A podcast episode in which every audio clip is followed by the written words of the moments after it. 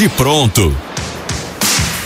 Chegamos, muito boa tarde, está começando o Bate Pronto aqui na Jovem Pan, no canal do YouTube Jovem Pan Esportes, pelas ondas do rádio, no nosso aplicativo Panflix, você vem com a gente, a edição do Bate Pronto desta quarta-feira só está começando, nós vamos falar do Corinthians, tem patrocínio novo, do Palmeiras, os bastidores tumultuados, estão pegando fogo lá com a Leila Pereira, com a torcida do Palmeiras, Tite no Flamengo, a primeira atividade do novo técnico do Mengão. O São Paulo, Caleri só volta no ano que vem. Ancelotti, seleção brasileira, as eliminatórias, os jogos do Brasil contra a Venezuela e Uruguai, tudo isso e muito mais a partir de agora no Bate Pronto. Já vai deixando seu like aqui no canal do YouTube Jovem Pan Esportes, na descrição aqui do nosso vídeo. Também tem o link para você poder inscrever, para você poder seguir o nosso canal oficial no WhatsApp Jovem Pan Esportes, com todas as informações do clube do seu coração e, é claro, os cortes dos programas, canelada, bate pronto. Você vem com a gente. Estamos em todas as redes sociais, arroba Jovem Pan Esportes, e vamos abrir o canelada. Aliás, canelada não, canelada só no final de semana agora né, no domingo, com duas edições, às 13 horas, depois às 18. Vamos abrir o bate-pronto desta quarta-feira falando de Corinthians. Eu tenho uma notícia boa e uma notícia ruim do Coringão, Vampeta. Você prefere qual nesta quarta-feira? Para começar, como o programa? Boa tarde, Pedro, professor Vanderlei. Boa tarde, Mauro. Boa tarde a todos. É, Pedro, começa com notícia ruim, né? Ih, é sério? Você dá logo a ruim e depois vem uma coisa boa. A gente está falando aqui do Se a pessoa você dá boa, eu termino com a coisa ruim, você dá louco, dá logo a ruim. Então vamos começar pela notícia ruim do Corinthians. A gente que está aqui falando, Corinthians com patrocínio novo, é, a camisa do Corinthians hoje a segunda maior marca do futebol brasileiro, né? E arrecadando quase 50% mais do que o rival Palmeiras. Mas a notícia ruim é a seguinte: apesar da arrecadação aumentar bastante no clube nessas últimas duas temporadas, decorrente do grande sucesso de público, premiações e vendas de jogadores, a dívida do Corinthians permanece próxima a um bilhão de reais. Entrou mais dinheiro, mas ele não foi corretamente usado para reduzir a crise financeira que ameaça o clube. Já a notícia boa do Corinthians é que o Timão fechou mais um patrocínio com a Telecena e se isolou ainda mais como clube com a segunda maior marca do Brasil em patrocínios, sem contar, é claro, as fornecedoras esportivas. Agora a arrecadação do Corinthians foi elevada a 123 milhões de reais, segundo o clube. O total de 123 milhões de reais é 50% maior do que a arrecadação do Palmeiras, que embolsa 81 milhões de reais em patrocínios. Lembrando que a Crefisa pertence a Leila Pereira, que hoje preside o Palmeiras, é uma situação específica. E o valor do São Paulo fica em torno dos 60 milhões de reais. No futebol brasileiro, a camisa do Corinthians só não é tão valorizada quanto a do Flamengo, que passa dos 150 milhões de reais em arrecadação neste ano. Todas as contas desconsideram os valores pagos aos clubes pelas fornecedoras esportivas. Na previsão orçamentária para 2023, o Corinthians colocou como meta a arrecadação de 146 milhões de reais em patrocínios no geral, o que envolve também outras modalidades e setores do clube. Em 2022, arrecadou 107 milhões de reais com patrocinadores, o que ajudou a bater o recorde de receitas na última temporada. Foi o maior recorde do Corinthians aí, né? Foi o maior número já recebido pelo Corinthians em arrecadações na história, me avisa aqui a produção. Tá aí, portanto, Corinthians com um novo patrocinador, 150 milhões de reais na camisa, é a segunda maior marca, só perde para o Flamengo em arrecadação no uniforme. Vampeta, Vanderlei Nogueira, Mauro César, para a gente abrir essa edição aqui do Bate Pronto falando do Corinthians, que aumentou a arrecadação, mas a dívida continua próxima de um bilhão de reais. Vampeta. É, não adianta você é, aumentar a arrecadação e não saber administrar o dinheiro para liquidar com a dívida, né? Você vê que você acabou de citar, o Flamengo é o que mais tem, né? O Flamengo sobre lidar na, na administração peca hoje só em demitir treinadores. Mas, ó, honra com seus compromissos em dias, é, o estádio sempre lotado. Esse ano não foi um ano favorável para o Flamengo em termos de conquista, mas nos últimos anos vencendo e a boa administração, né? Então administra bem o dinheiro. Fez algumas merdas? Fez. Qual é a merda que o Flamengo fez? Demitiu um bom treinador. Deu quase 50 Isso. milhões. Deu quase 50 milhões. Mas tá, sendo, tá tendo sempre lucro, né? Então, que o Corinthians se inspire nisso aí, né? É, pegue como exemplo até o próprio rival, o Palmeiras, administrando, né? Não só o Corinthians, o próprio São Paulo, o Santos ali diz que está se organizando também, mas é pegar porque ganha. Entra dinheiro de todo lado. Isso entra. Agora também sai, ninguém sabe, né? Sai com facilidade. Em relação ao estádio, eu falo, né? Já já vai estar quitado. Professor, o Corinthians é o único time que ainda paga algumas prestações do estádio, professor. É verdade, todo mundo falou do Atlético Paranaense. Eu tava, eu tava sabe, o, o Calil lá, que é companheiro nosso aí também, né? Calil. Ele falou que o Atlético Paranaense não pagou nenhuma prestação. É 800 milhões. E a gente fala, pô, Atlético, Petralha, tudo. O Inter de Porto Alegre não pagou nenhuma. O Corinthians, mal ou bem, pagou algumas atrasas. E ninguém vai pegar o estádio nosso, botar nas costas e levar embora, né? O Vanderlei Nogueira, muito boa tarde para você. O que falar dessa situação do Corinthians? O Corinthians que tem um potencial de arrecadação muito alto é, pela torcida, a gente sabe, e também pela história do clube, pela grandeza e que ainda assim não consegue dar um passo para sair dessa situação financeira, né, dessa dívida de um bilhão de reais. Vanderlei Nogueira, algo que preocupa o torcedor do Corinthians. E é claro, agora eleição se aproximando, é algo que está vivíssimo, né, digamos assim, na pauta do Corinthians. Eu estava ouvindo, um abração para você, Pedro, para o Vampeta, para o Mauro César. Eu estava ouvindo o Vampeta e lembrei de uma história é, rapidinha. Vou, vou, comentar o que você perguntou, mas é que envolve é, é, credor e devedor. Né? É, a semana passada eu soube de uma história, eu ri muito, né? que, que uma pessoa me contou, que é, no último feriado, é, uma pessoa que deve muito né? para muitas pessoas. Aí estava no feriado, tocou o telefone, era um cobrador. E ele respondeu o seguinte para o cobrador: Você está me cobrando no feriado? Ah, mas que você está. No feriado? Você ousou me, me cobrar no feriado. E esculhambou o credor e bateu o telefone. Eu comecei a rir sozinho, né? Porque o cara ligou, não recebe há um tempão, é, ligou para ele e tomou uma dura porque ligou para ele no feriado. Isso Uh, posto, eu queria falar sobre a sua pergunta. A boa notícia é que o Corinthians recebeu um novo patrocinador e patrocinador sempre tem que ser comemorado. Uh, para os clubes, para as empresas, quando chega um patrocinador novo é muito bom. Essa é uma notícia boa mesmo. É importante receber a notícia de um patrocinador.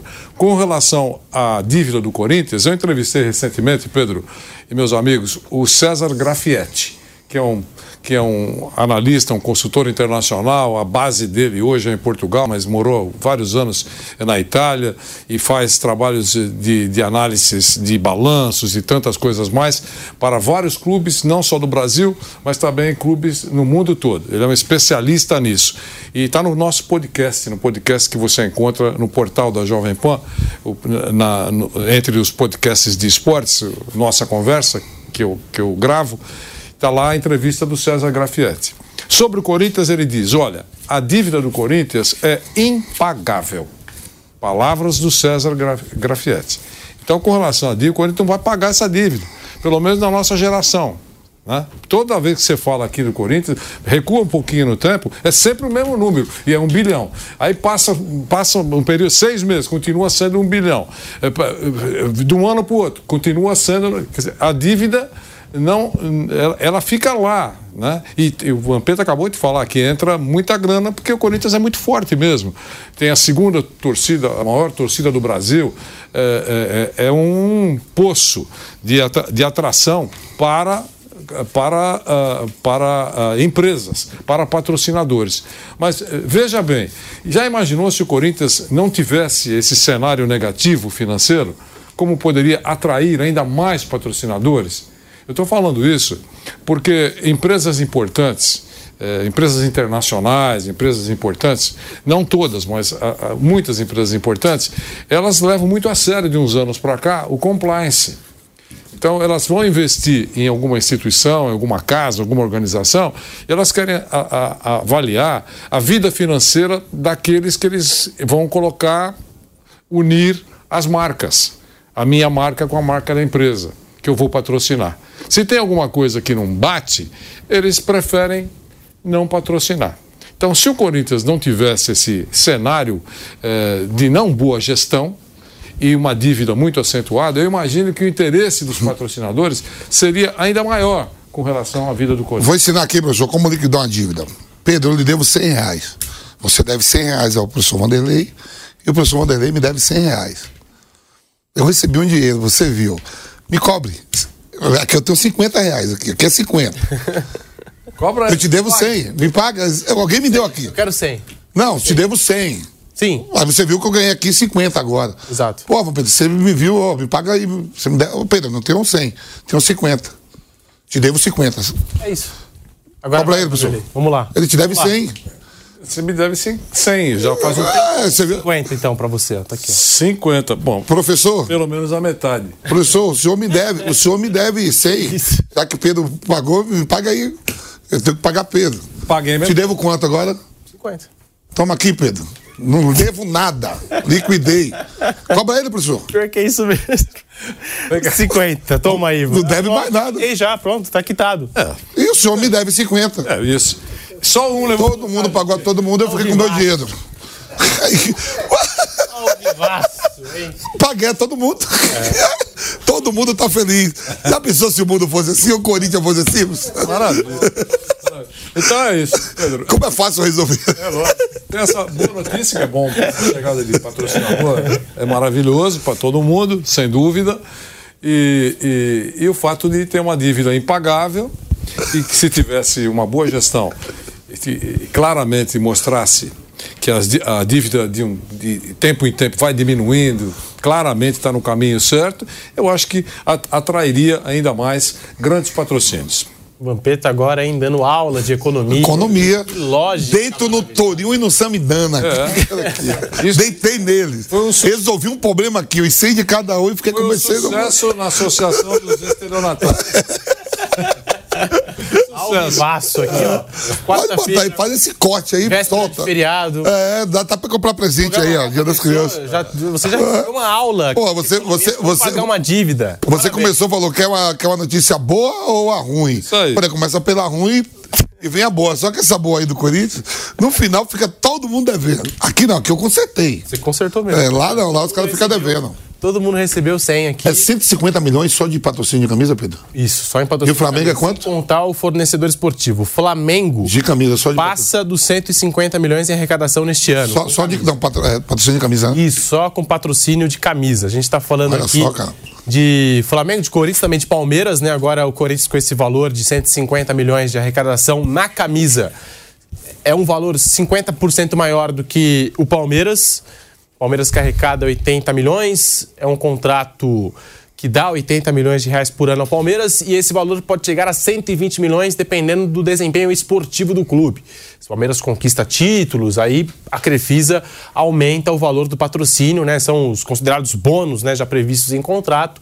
Daí, portanto, essa é a informação. A gente já abrindo com essa aula de economia para você, o Eu resolvi tudo aqui, o nosso problema. quarta-feira. Tá resolvido, né? Tá resolvido. Acabou. Você não deve nada pro professor, o professor não deve nada, não te devo nada. Todos felizes, né? E agora a gente já pode curtir o feriado, né? Com essa, com essa grana no bolso. com essa grana no bolso, exatamente. Ó, É, falando do Corinthians, ontem a gente destacou aqui a mudança de ambiente. Com uma semana, a mudança de ambiente no Corinthians, agora do técnico Mano Menezes. Era do Vanderlei Luxemburgo, agora Mano Menezes chegou, parece que mudou a casa, tá todo mundo já satisfeito já com o Mano Menezes, feliz da vida. É, é um técnico preocupado com os detalhes, com os treinamentos, enfim, é o que se fala. Ontem a gente trouxe essa informação de bastidor. E o Mano Menezes, que tem um desafio com o Corinthians, né? Agora, um jogo contra o Fluminense, fora de casa, parada dura, mas antes a data FIFA para tentar. Né, tirar desse Corinthians alguma coisa para tentar mudar a forma de jogar desse time do Corinthians. Timão que começou a temporada com Fernando Lázaro, depois Cuca, Vanderlei Luxemburgo e agora Mano Menezes. Se a gente contar o Danilo, que assumiu de maneira interina um jogo contra o Palmeiras, cinco técnicos numa edição só de Campeonato Brasileiro. Vanderlei Nogueira. Bom, com relação ao que tudo melhorou, você não pode levar a sério isso, né? Não dá levar a sério. O próprio treinador, aquele que chega, quando ouve isso 24 horas depois, 48 horas depois que chegou, ele mesmo gosta, porque todo mundo gosta de elogio. Evidentemente, todo mundo gosta de palavras boas, né? Mas, no fundo, no fundo, com a experiência que eles têm, eles encostam a cabeça, encostam a cabeça no travesseiro e sabem que, puxa vida, foi para agradar. Nada é espetacular, é uma farinha mágica. Né? SAF não é varinha mágica. Chegada de treinador, por mais é, desconfortável que o elenco esteja com a presença do treinador anterior, não há possibilidade de uma mudança radical, eficiente dentro de campo. Pode melhorar um pouco o entusiasmo, eh, a operação padrão pode acabar, pode ter um pouco mais de força, de colocar a faca nos dentes na partida. Tudo isso a gente sabe que pode acontecer mesmo, a chamada motivação. Né? Você tinha um ambiente que não era bom, começa um ambiente legal, mas quando você tem que exercer a sua técnica, a sua competência, horas depois, é, é equipe equipe toda, várias pessoas, várias cabeças, é muito é, é, inaceitável. Não dá. Eu não acredito nisso, de que pô, saiu A, chegou B, nossa, é um sonho dourado, além dos sistemas revolucionários de treinamentos. Né? É, não existe isso. É muito difícil, pode ter alguma coisa diferente. O, o, discurso de alguns jogadores do Corinthians aconteceu quando saiu o Vitor Pereira e chegou o professor Fernando Lázaro. Competente, jovem, a família dele, Zé Maria, a família dele tem histórias maravilhosas dentro do Corinthians, o elenco gosta muito dele, tem uma série de coisas, pontos positivos. E no dia seguinte já não, tudo melhorou, na palavra de alguns jogadores do Corinthians. Mas no campo a coisa não prosperou. O ambiente talvez pode ter sido um ambiente, virou um ambiente de Shangri-La, mas no campo não funcionou. A gente sabe, isso acontece no Flamengo, acontece no Palmeiras, no São Paulo. Então é isso. É preciso um tempo maior para você sentir mesmo, eu brinco com o Vampeta, o dedo do treinador. O Corinthians que começou a preparação aí, essa semana de treinos na data FIFA, sem o Renato Augusto. O meio-campista realizou atividades na parte interna do CT Joaquim Grava. Lembrando que ele foi substituído do jogo contra o Flamengo, pois sentiu dores na panturrilha. Um problema parecido com o que o tirou de seis partidas recentes. E nesta terça-feira, portanto, ele não participou de nenhuma atividade no gramado. O tema Renato Augusto mais uma vez voltou aos holofotes do Corinthians, já que apesar de ser muito acima da média, ele continua com uma taxa de presença muito baixa no Corinthians. Ele esteve disponível em apenas 13 dos 26 jogos do Corinthians no Campeonato Brasileiro. A média de minutos do Renato Augusto por jogo é de apenas 42 minutos, 42,7 minutos no campeonato inteiro de 2023 até aqui. E nós temos uma arte com a participação do Renato Augusto ano a ano nesses Corinthians. Em 2021, ele jogou 21 partidas, né, de 23, 91% de presença, 4 gols marcados, uma assistência 1.486 minutos, cerca ali, uma média de 70 minutos por jogo. Em 2022, ele jogou 50 partidas de 72, 69,4% de presença, 5 gols marcados, 8 assistências, 3.180 minutos, média de 63 minutos por jogo. Em 2023, jogou até aqui 34 partidas de 61 55% de presença, 5 gols marcados, 8 assistências, 2.054 minutos, 60 minutos em média por jogo. Então, assim, eu, pelo que eu estou vendo desses números, é, a média, a minutagem do Renato Augusto diminuiu. Em 2021, 91% de presença nos jogos do Corinthians. Agora, em 2023, 55%. Mas, veja bem, em 2021 ele marcou 4 gols e uma assistência. Em 2022, 5 gols e 8 assistências. Em 2023, é, é, o, é o ano assim com a menor porcentagem de participação no Renato Augusto, já são 5 gols e 8 assistências. Já igualou a temporada 2022, por exemplo, e já superou a temporada 2021. É um craque, jogador muito acima da média. Ainda assim, justifica os valores pelo que ele consegue entregar dentro de campo até olhando essas taxas de participação, Vampeta, Vanderlei Nogueira, mais uma vez o Renato Augusto e a participação dele dentro desse Corinthians é pauta aqui no Bate-Pronto da Jovem Pan. Ô Pedro, se você pegar ali, né, a gente sabe a idade do Renato Augusto, sabe a dificuldade que ele teve na carreira em, em relação a lesões, tudo. Poderia ter sido titular numa Copa do Mundo com o Tite em 2000 e 2018, né? A, 2000 de, a Copa do Mundo 2018, né? Isso, ele, ele participou, participou 18. É, por causa de lesão, ficou no banco, aí entrou naquele jogo contra a Bélgica, entrou bem pra caramba. E esse número aí é melhor do que o de um monte lá que tá novo, tudo inteiro, que não, não consegue fazer. É, eu vi o senhor anotando ali. Pega um monte de cara novo que tá lá. Tudo cheio de saúde não, não tem esses números do Renato Augusto aí, ó. Pela qualidade dele. Não é vergonha para Renato Augusto, não. E tem mais, se acaba agora em dezembro o, o, contrato dele, eu não sei se acaba agora em dezembro, eu daria mais um ano de, de contrato para ele.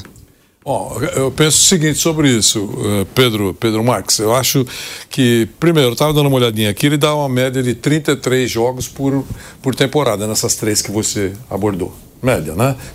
A, a, a, do meio aí, ele jogou 50 partidas, né? Se eu não estiver equivocado, mas é uma média de 33 jogos. É, é, recua um pouquinho no tempo. O, quando começou a rota de colisão entre PSG e Neymar, Neymar e PSG, um dos, um dos pontos negativos que se disse lá que os franceses estavam descontentes com o Neymar, a, imprensa falava isso e chamavam a imprensa de criar fatos, de eh, criar intrigas, e depois o tempo passou e se confirmou tudo que, eh, que se dizia anteriormente, a péssima relação entre Neymar e PSG. Mas um dos pontos negativos é que o Neymar participou só de 50% dos jogos do PSG. Exatamente. É, o Renato Augusto participou mais. Certo? O, o, o grande Neymar, uh, pelo descontentamento do PSG, nas contas deles lá, pelos mais diversos motivos: suspensão, uh, contusões, uh, viagens, não importa. Fora de, dos planos do treinador, 50% só. É muita coisa para o Neymar muito mais jovem que o, o, Renato Augusto e com menos histórico, um histórico bem menor de contusões do que o Renato Augusto. Então, pelo talento do Renato Augusto, eu estou nessa linha aí. Eu acho que, é, é, mais, claro, ah, mas eu, nós temos que negociar valores aí. O Pedro deixou. Será que compensa? Colocou. o, o, o contrato atual é o que está valendo a possível renovação, eu acho que cabe ao Corinthians conversar com o Renato Augusto. É, pela idade, por uma série de outras coisas, pode ter uma redução aí. Mas compensa o Mano Menezes ter o Renato Augusto a partir de 1 de janeiro de 24? Para mim, acho que compensa tem um cara cerebral desse.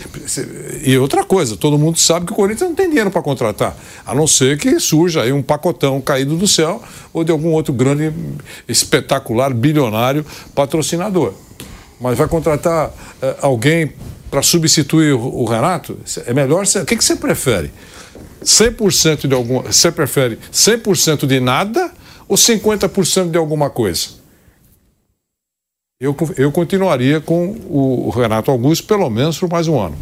Eu acho que é igual o Vampeta falou, a gente tinha que questionar nesse momento, talvez o Juliano, o Fausto Vera. Você pega o Bidu. O Rojas, que se o, machuca muito. É, é, então, machuca muito. Você pega o Bidu. Pô, o Bidu, 10 anos, 15 anos mais novo que o Fábio Santos. Veja assim, agora é, é minha vez com o residente. Bota, bota, bota. Erra, erra, erra. O Fábio Santos tem que jogar. Cabe pro veterano Fábio Santos, né? É.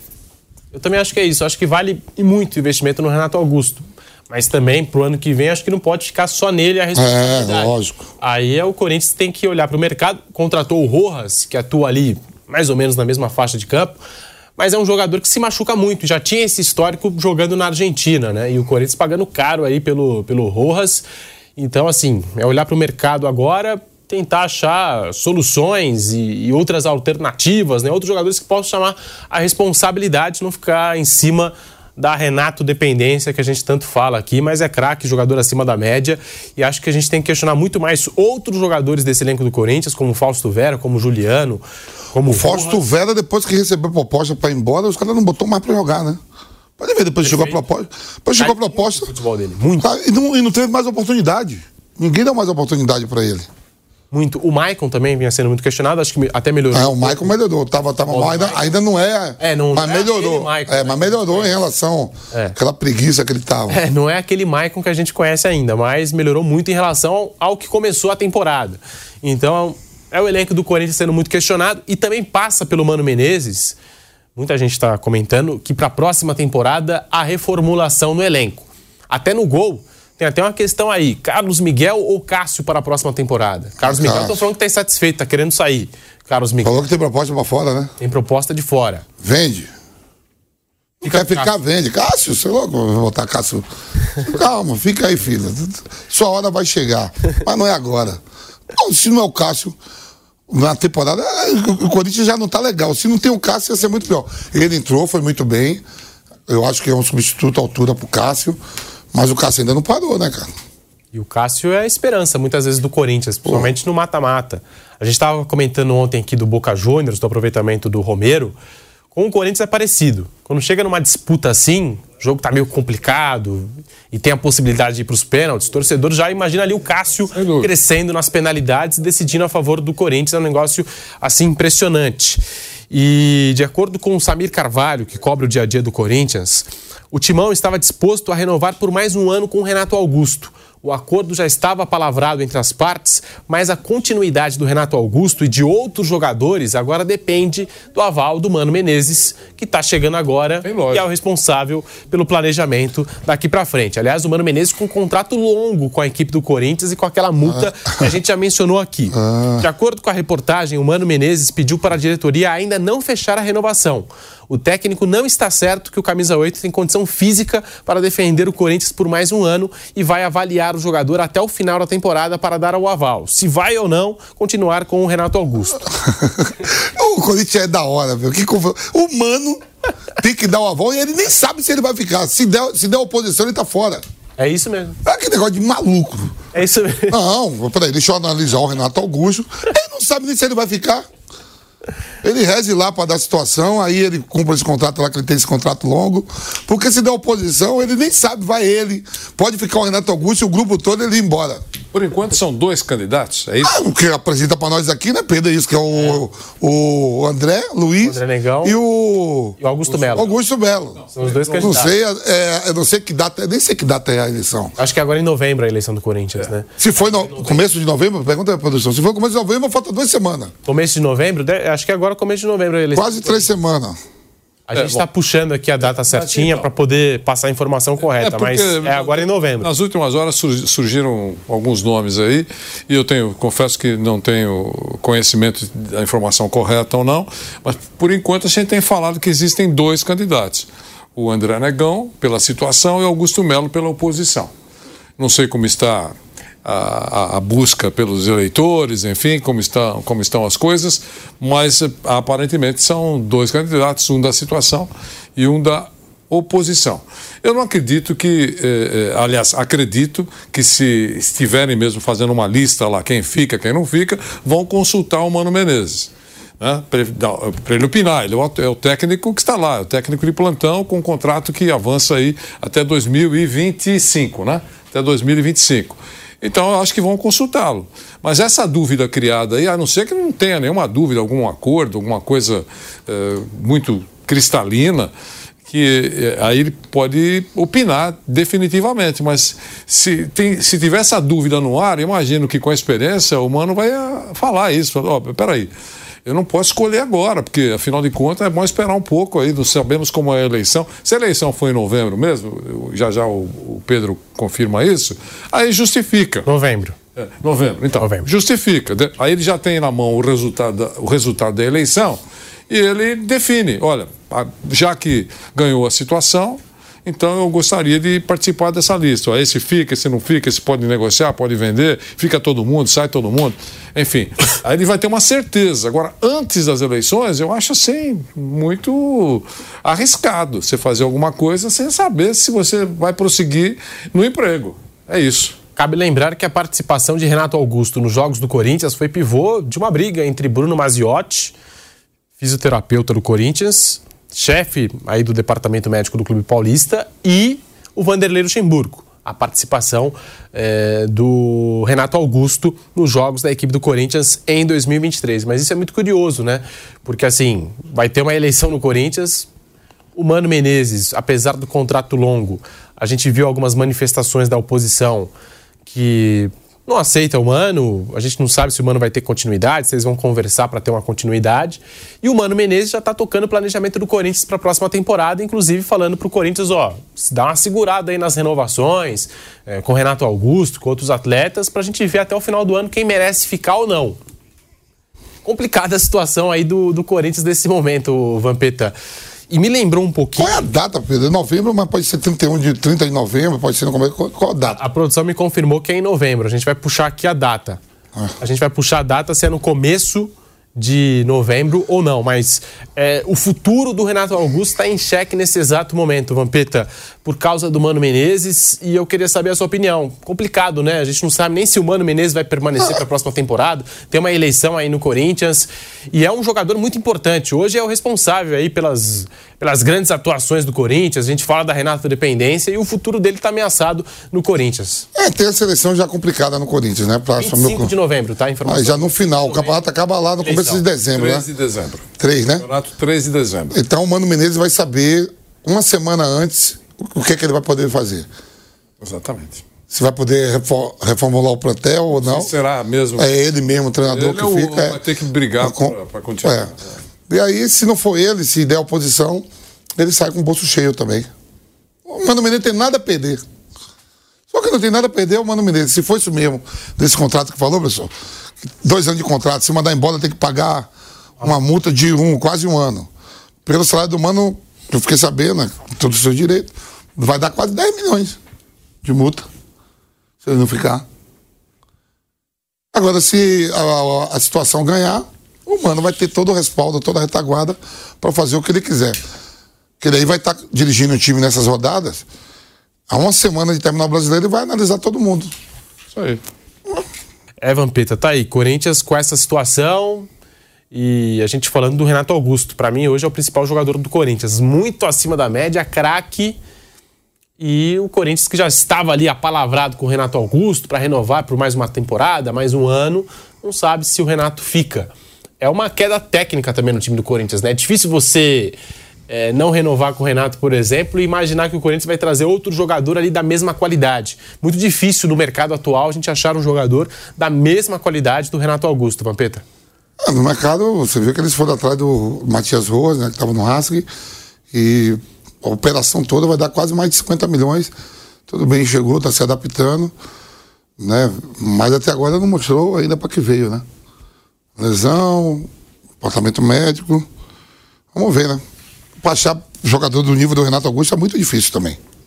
Estamos aqui ao vivo no canal do YouTube Jovem Pan Esportes, Vanderlei Nogueira, tema Renato Augusto, eleições, planejamento do Corinthians para a próxima temporada, Mano Menezes, que está confortável aí. Mas eu queria saber do Renato Augusto. De fato, é um jogador assim, uma peça rara de você poder encontrar no meio do futebol, ainda mais no futebol brasileiro.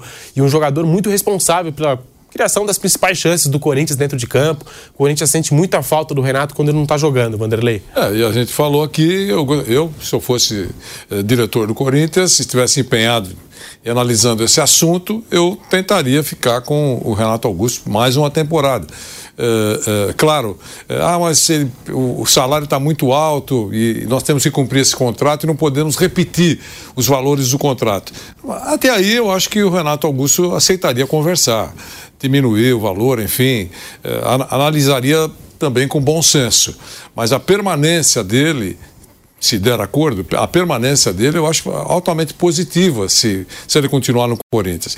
É uma qualidade técnica que não pode ser jogada pela janela, mesmo não tendo uh, uma frequência uh, de, de, todas as rodadas ou de todas as competições, pela idade, por histórico de algumas contusões, mas quando ele está em campo, ele teve em média aí repito, é, 33 jogos por ano. 33 jogos por ano, em média. É, na, na, na, primeira passagem um pouco menos, na segunda chegou a 50 jogos, agora acho que o Pedro me deu o número de 30, eu não lembro exatamente qual foi o número que o Pedro... 34. 34 jogos. É isso. Então, é, 34 jogos, você tendo um, uma qualidade em campo, é muito melhor do que não ter. Se puder acertar valores e ele decidir aceitar e o Corinthians ter concordar em pagar, eu acho que é positiva a permanência dele se der certo. Agora a gente vira a página no bate-pronto. para falarmos sobre Palmeiras, Leila Pereira, torcida do Verdão. Ontem, você que acompanhou aqui o Bate Pronto, nós falamos das lojas da Crefisa, cerca de 40 lojas espalhadas pelo Brasil foram pichadas, vandalizadas por torcedores do Palmeiras, com algumas críticas e com protestos contra a presidente do clube e também contra o diretor de futebol Anderson Barros. Pela madrugada, esse episódio aconteceu. Nós temos até as imagens para você que nos acompanha no canal do YouTube Jovem Pan Esportes e no aplicativo Panflix. Está aí, você acompanha com imagens e tudo. É, pela madrugada esse episódio aconteceu e as lojas amanheceram com né, essas pichações e esses atos de vandalismo. Por causa das pichações também no clube, tá? a gente também trouxe essa informação. É, que a sede do Palmeiras na Rua Palestra Itália também foi pichada depois da derrota contra o Santos, o Palmeiras vai registrar boletim de ocorrência e enviar as imagens para as autoridades policiais identificarem os responsáveis pelos atos. E a nossa reportagem também apurou que o Palmeiras vai processar a torcida organizada, a Mancha Alviverde, pelos atos e pelas pichações nas lojas da Crefisa. A empresa diz ter fatos que ligam esses acontecimentos à principal torcida organizada do Palmeiras, a Mancha Alviverde. É, a gente sabe que Leila Pereira e torcida organizada, a, a, Mancha Verde, já vem numa guerra há algum tempo, já vem se arrastando tudo isso, inclusive. Vale lembrar aqui que a dirigente conseguiu uma medida protetiva através da justiça para impedir que membros da uniformizada se aproximem dela. E agora, mais um episódio envolvendo a Leila Pereira, a sua empresa e a torcida organizada do Palmeiras, a Mancha Verde. Nós temos aqui também uma arte, tá? Porque a Leila Pereira falou sobre o assunto, falou sobre as lojas que foram pichadas na madrugada de segunda para terça-feira. Está aqui a declaração da Leila Pereira, abre aspas. É muito triste que uma empresa que tanto tem contribuído com o êxito do Palmeiras ao longo dos últimos nove anos seja alvo de ataques. Os vândalos que picharam a sede social do clube e as lojas da Crefisa não estão atingindo a presidente do Palmeiras, mas sim o mercado do futebol brasileiro, que necessita de investimento para poder crescer. Qual empresa vai querer patrocinar um clube sabendo que vândalos, que se declaram torcedores, causam danos ao patrimônio da instituição e trabalham contra o próprio patrocinador do time? É uma violência sem sentido, que deprecia a indústria do futebol como um todo. Fecha aspas, está aqui a fala da Leila Pereira, a declaração da presidente do Palmeiras e também a presidente da, da Crefisa, sobre essa situação toda. Ontem a gente entrou até nesse tema aqui no programa, mas é importante a gente também poder falar sobre essa fala da Leila. Ela tem razão, Vanderlei, Vampeta, amigos aqui do Bate Pronto, quando ela ressalta que isso pode ser ruim para outras empresas investirem no futebol brasileiro? E o que falar também é, dessas pichações aí pelo Brasil, nas lojas da Crefisa? A gente tinha falado da pichação na sede do Palmeiras e agora isso se estende também às lojas da empresa da Leila Pereira, patrocinadora e também presidente da Sociedade Esportiva Palmeiras. Vanderlei Nogueira e Vampeta. Bom, Pedro, são três pontos. O primeiro é com relação à, à nota oficial publicada pela Mancha Verde na segunda-feira, quando ela anunciou que vai fazer protestos nos 12 jogos do Palmeiras até o final do campeonato. Antes e durante. Perdão, antes e depois dos jogos. E em todas as reuniões do Conselho Deliberativo, ela também estará presente para protestar com os conselheiros que eh, eh, são da situação que apoiam integralmente a gestão da presidente Leila Pereira. Aí, sobre isso, quando você colocou sobre a mesa, o Osmar colocou sobre a mesa, eh, eh, eu disse o seguinte: é um processo democrático, porque lá nessa nota ela está escrita. Escrita pela Mancha, ela diz que esses protestos e essa insatisfação, tudo isso será feito com ordem, com respeito e nada de violência será uh, alguma coisa civilizada. Então eu disse que diante dessa dessa informação, não sei se vai se confirmar, se diante dessa, de, de, dessa informação que a Mancha deu, eu acho que é uma maneira de mostrar descontentamento pelo rendimento do time. Nada contra, eu acho que, que quem está dirigindo um clube eh, tem que aceitar esse tipo de manifestação. Ponto. Pichação nas, nas paredes dos clubes, do Palmeiras, especialmente do Palmeiras. Acho inadequado o protesto. O time tem vencido tanto nos últimos tempos, prejuízo, ah, tem que dar prejuízo financeiro, não funciona, uh, picha de manhã, os funcionários do Palmeiras vão lá e, e, e, e, pintam novamente. A mesma coisa que soltar fogos na porta do hotel do adversário do clube. Não funciona absolutamente nada. Bobagem é só para jogar para a galera. Então, essa é a minha segunda opinião com relação à pichação. Agora chegamos na pichação nas lojas uh, da Crefisa. Não conheço a presidente Leila Pereira, nunca falei com ela, então me sinto muito à vontade de fazer comentários sobre isso. Eu achei uma péssima ação da torcida organizada. Eu repito, não conheço a presidente, nunca pedi empréstimo para a Crefisa, não tive o prazer de apertar a mão da presidente, nada. Mas achei uma péssima ação. Que eu saiba, a patrocinadora paga em dia. Quando assinou o contrato, e ainda hoje, mas quando assinou o contrato a Crefisa com o Palmeiras, era o maior valor de um clube de futebol no futebol brasileiro. Então é um contrato muito importante. Com uma correção, parece pequena, mas é um contrato que está assinado.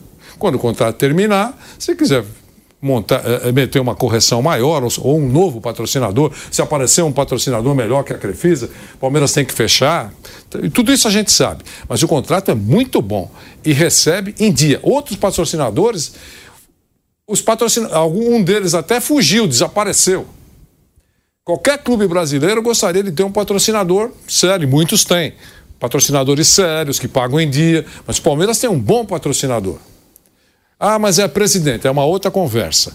Isso é uma outra conversa. As lojas sendo pichadas, vandalizadas, expõem os, os funcionários da loja, a empresa, e o bem maior de uma empresa é a sua marca. Esse, ah, mas é, é, é da presidente. Reclame com o conselho, o contrato está sendo cumprido. Então não tem que reclamar nada. O dinheiro entra todo mês para o Palmeiras, certinho, no dia certo.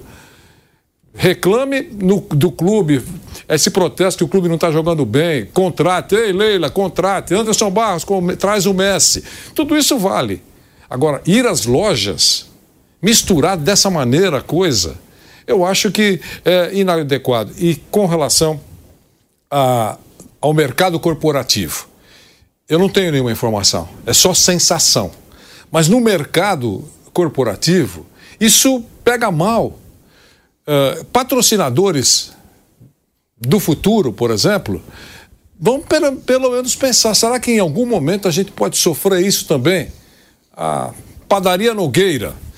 Se tiver alguma coisa no clube que patrocina, vamos pichar a Padaria Nogueira?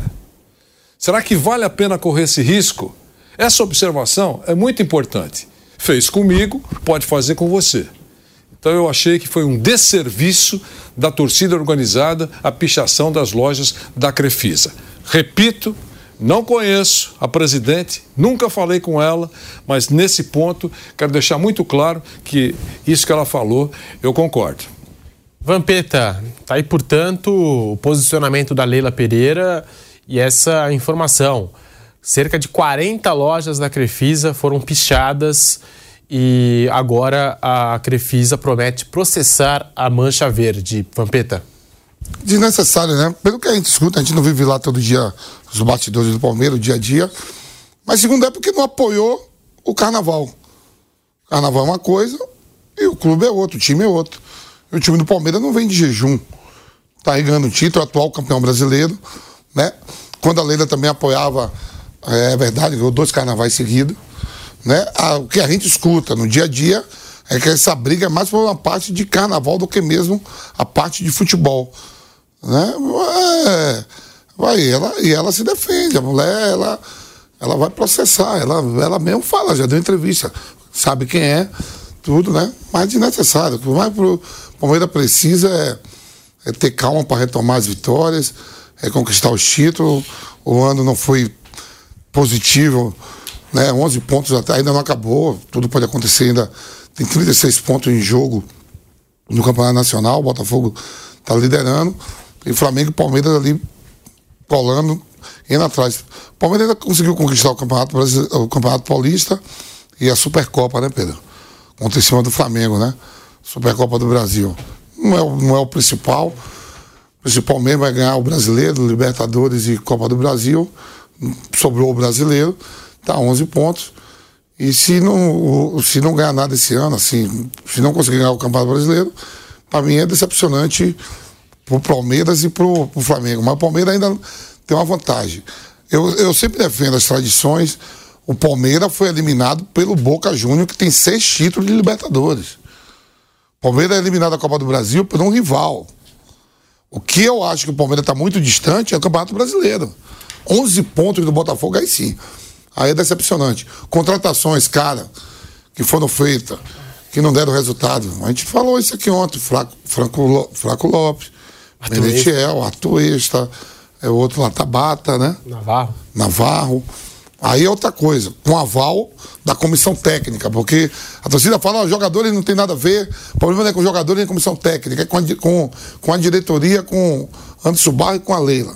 Coisa pessoal, por causa de negócio de carnaval. Mas assim, para mim decepcionante. Ah, perdeu do São Paulo. Não é nenhum, nenhum clube qualquer. Talvez o Palmeiras viva um, um, momento financeiramente melhor do que o São Paulo. O São Paulo tem seu estádio próprio, centro de treinamento, uma camisa muito forte. Né? Vive um momento financeiro pior do que o seu rival. Tudo bem. Mas dentro de campo, botou 11 contra 11 e foi eliminado.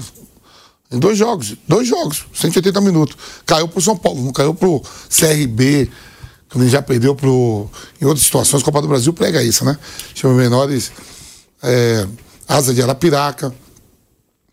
É, na Libertadores, eliminado pelo Boca. Ah, o Boca vai passando, só empatando. Mas é o Boca Júnior, irmão. É o Boca Júnior que se ganhar o Mundial, se ganhar a Libertadores, iguala ao Independente como o maior detentor de títulos da América. Então não é uma calamidade. Ah, eu, eu contei isso aqui ontem. O Abel falou: ah, sabe quantos títulos tem o Palmeiras? Aí o cara falou três. E o, e o Boca, o cara falou seis. Ah. Então, agora. Não, agora você puxou isso ontem. E vale aqui a gente fazer o contexto dessa declaração do Abel. Não, que eu vi isso aí como meme. Sabe? Tudo... É, muita gente corta ali. É, só o corte. É, então. Fica eu tô no corte. É o recorte. Eu jogo aí a parada, é, a fumaça. Mas o que aconteceu é que o repórter estava perguntando pro Abel sobre o resultado na bomboneira, se não tinha sido ruim pro Palmeiras, empatar lá com o Boca Juniors, porque o Palmeiras tem mais elenco que o Boca e etc. Esse tinha sido o contexto da pergunta. Ah. E aí o Abel Ferreira perguntou para ele a quantidade de Libertadores do Boca Juniors, tipo, pra querer dizer, ó, a gente empatou, mas empatou com o time seis vezes campeão. Não, time grandão. Foi nesse. É, mas aí usado. É que teve gente que puxou para esse outro Então lado. eu peguei do outro lado. Eu já faço fumaça. Bom. Teve gente que pegou só. Ah, deu pauta aí, ó. recorte. O corte é um, é um perigo, né? O corte é sempre ah. um perigo, exatamente. O, o corte é um 15 perigo. segundos. Então, a gente até falou ontem e, e só dando um contexto aqui, porque a gente está repetindo hoje. É, alguns palmeirenses me mandaram mensagem nesse sentido, né? O Vampeta falou lá do Abel, não sei o quê. Da eu, não, um monte de gente falou. Você ouviu aquele toque? É, não, um monte de gente falou, exatamente. não, claro, não, não, só o Vampeta, um monte de gente falou. Sendo, com certeza. O, o corte, só dando contexto. É, o, o, corte é muito importante. Você quer cortar? Não, não, não, só. É, falando de corte, você quer cortar? não, porque eu pensei que você ia chamar uma conversa. Não, não, não, que é isso, que é isso. Então, que é isso. Uh, uh, o corte é muito importante, porque são matérias Normalmente são matérias longas, eh, ninguém às vezes não tem tempo de acompanhar programas inteiros. Perfeito, perfeito. É, então pega uma resposta. É assim que funciona, é muito legal. A grande maioria, eh, logo na abertura do corte, fica muito nítido o que, que aconteceu. Mas algum, alguns cortes são verdadeiras armadilhas, como essa que você acabou de falar. Porque joga, primeiro, a pessoa que, respo que responde fica numa situação, tem que explicar. Se não explicar eh, eh, rapidamente, vira uma bola de neve. Então, eh, há cortes que realmente complicam quem faz, porque provoca descrédito, e complicam o cara que está na imagem. felizmente é a minoria. Eu queria comentar em relação a Leila Pereira, Palmeiras, Mancha Verde, tudo que vem acontecendo é o seguinte: eu sou contra qualquer tipo de vandalismo. E acho que quando parte para as lojas da Crefisa, sai até um pouco do ambiente do futebol, que a gente está falando aqui de Palmeiras, e, enfim, da presidente Leila Pereira. Mas eu acho muito válido, por exemplo, protestos na arquibancada, eh, antes de algumas reuniões do conselho, como prometeu a, a, Mancha Verde. E até outro dia a gente compartilhou aqui no programa, também nas nossas redes sociais, um protesto muito criativo de torcedores do Palmeiras que pegaram um carro de som, saíram desfilando ali pelas ruas ao redor do Allianz Parque, com algumas falas contraditórias da Leila Pereira. Eu acho isso muito positivo e acho sim que o grupo de situação do Palmeiras precisa de algum tipo de oposição, porque dentro do clube, é claro que existem conselheiros que são da oposição, mas são minoria. E essa oposição vem da torcida do Palmeiras. Eu acho isso muito positivo. Até no que a gente fala no quesito conflito de interesses é, para não permitir, às vezes, que a Leila Pereira assine um contrato com uma empresa de aviação que é dela, e aí acontece aquilo que aconteceu lá na Colômbia, do avião quebrar, o Palmeiras não ter uma outra alternativa e não ter ao mesmo tempo quem cobrar, né? Porque você está falando da presidente do Palmeiras cobrando a presidente da, da linha aérea ali que o Palmeiras contratou, né? E, e fora que a gente está falando da presidente do Palmeiras, da patrocinadora do Palmeiras, é, da pessoa que também tem esse contrato com, com a linha aérea, que tem o avião, que agora está transportando o time.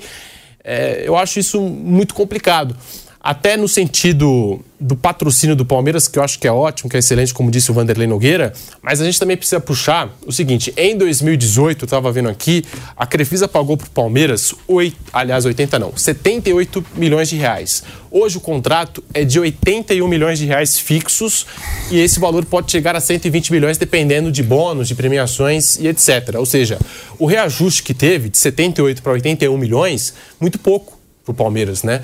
E eu acho que a Leila Pereira, a gente está aqui falando dela basicamente todos os dias, né? Eh, a marca eh, dela, a empresa, passou a ser muito falada. Todo mundo conhece a marca dela hoje, é, em razão do Palmeiras, né? Desse patrocínio muito forte. Então eu acho que o reajuste também precisa ser cobrado. E a concorrência, será que ela vai abrir concorrência para outras empresas? Existem outras empresas interessadas em patrocinar o Palmeiras?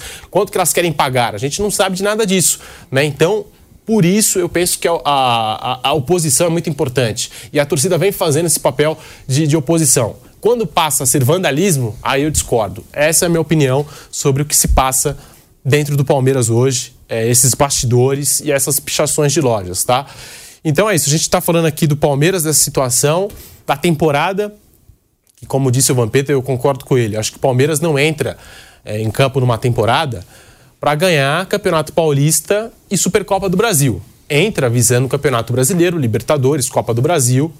E o Palmeiras eliminado da Copa do Brasil pelo São Paulo, Palmeiras eliminado da Copa Libertadores contra o Boca Juniors. Dos quatro tempos da semifinal, para mim só jogou um, que foi o segundo tempo no Allianz Parque uma falha clara também de planejamento dessa diretoria com o Abel Ferreira, tá? Mas acho que a diretoria falhou em não ter reposições, não contratar jogadores para o lugar ali do Scarpa, para o lugar do Danilo. Acho que também houve uma falha nesse sentido. É, a diretoria também apostou muito na base, o Abel Ferreira queria mais contratações e alguns jogadores também saíram nesse processo, não houve a reposição adequada. É, e o Palmeiras está aí, nessa situação do Campeonato Brasileiro, acho que vai garantir a classificação direta mas nos últimos cinco jogos são três derrotas, dois empates, eliminado da Libertadores, saiu também fora da Copa do Brasil e agora distante, sim, do líder Botafogo. São 11 pontos de diferença para o Botafogo. Vampeta, Vanderlei Nogueira Queria ouvir vocês também sobre esse momento do Palmeiras. E é claro, se vocês quiserem até discordar da minha opinião aqui sobre uh, a Crefisa, sobre a Leila Pereira, sobre esse dia a dia aí do Palmeiras, a torcida organizada, eu deixo a palavra com vocês. Não, basicamente concordo com tudo que você falou. A única coisa do contrato que eu entendo, Pedro, é que o contrato está sendo cumprido. Contrato só, só, só você pode discutir, gostar ou não gostar, é uma outra conversa, mas o que ele não pode é, é ser descumprido. Então, o contrato, que eu saiba, né, claro, está sendo cumprido. Uh, esse, eh, essa reclamação da torcida que não houve um reajuste que é que ela, a torcida, considera ideal em função de, de, de da valorização da marca da Crefisa né? Uh, e, e também da inflação. Agora é uma outra conversa. Se o time tivesse ficado o tempo todo na lanterna do campeonato, a marca não teria também levado vantagem, que não teria a exposição que, te, que teve até agora. Então é uma, é uma coisa que eu acho que o contrato foi muito bom para os dois lados. Na renovação, deve acontecer agora a renovação, não é isso? Fim do ano que vem. No, fim, do, ano, que vem. Isso, no fim do ano que vem. Exato. Então, na renovação, é uma outra conversa. Parece que ela já deixou claro aí que vai abrir para licitação. Se tiver alguém que pague mais do que a Crefisa, ela vai fechar. E nem poderia ser diferente. Se ela, se ela não fizer isso, ela está mortinha, mortinha, entre aspas, como, como gestora, como administradora. A, a Crefisa apareceu no momento certo para o, o, o Palmeiras. Como apareceu recuando alguns anos, Pedro e meus amigos, a Parmalat. A Parmalat foi extremamente importante para o Palmeiras e foi tratada pelo Palmeiras, alguns dirigentes do Palmeiras com casca e tudo. Coisa que a gente até ria na, naquela época. Né? Uma grande patrocinadora e ela tratada, eh, não podia passar no corredor da presidência. Não sei se, se, se essa é uma boa receita. Né? Acho que tem que ter uma relação mais forte para o cara que assina o cheque para um clube ter sucesso, como teve o Palmeiras na época do Parmalat. Mas voltando à, à Crefisa, então eu acho isso. O contrato está sendo cumprido. E o Palmeiras tem um grande patrocinador, importante, eh, invejado por a maioria dos clubes integrantes da Série A do Campeonato Brasileiro.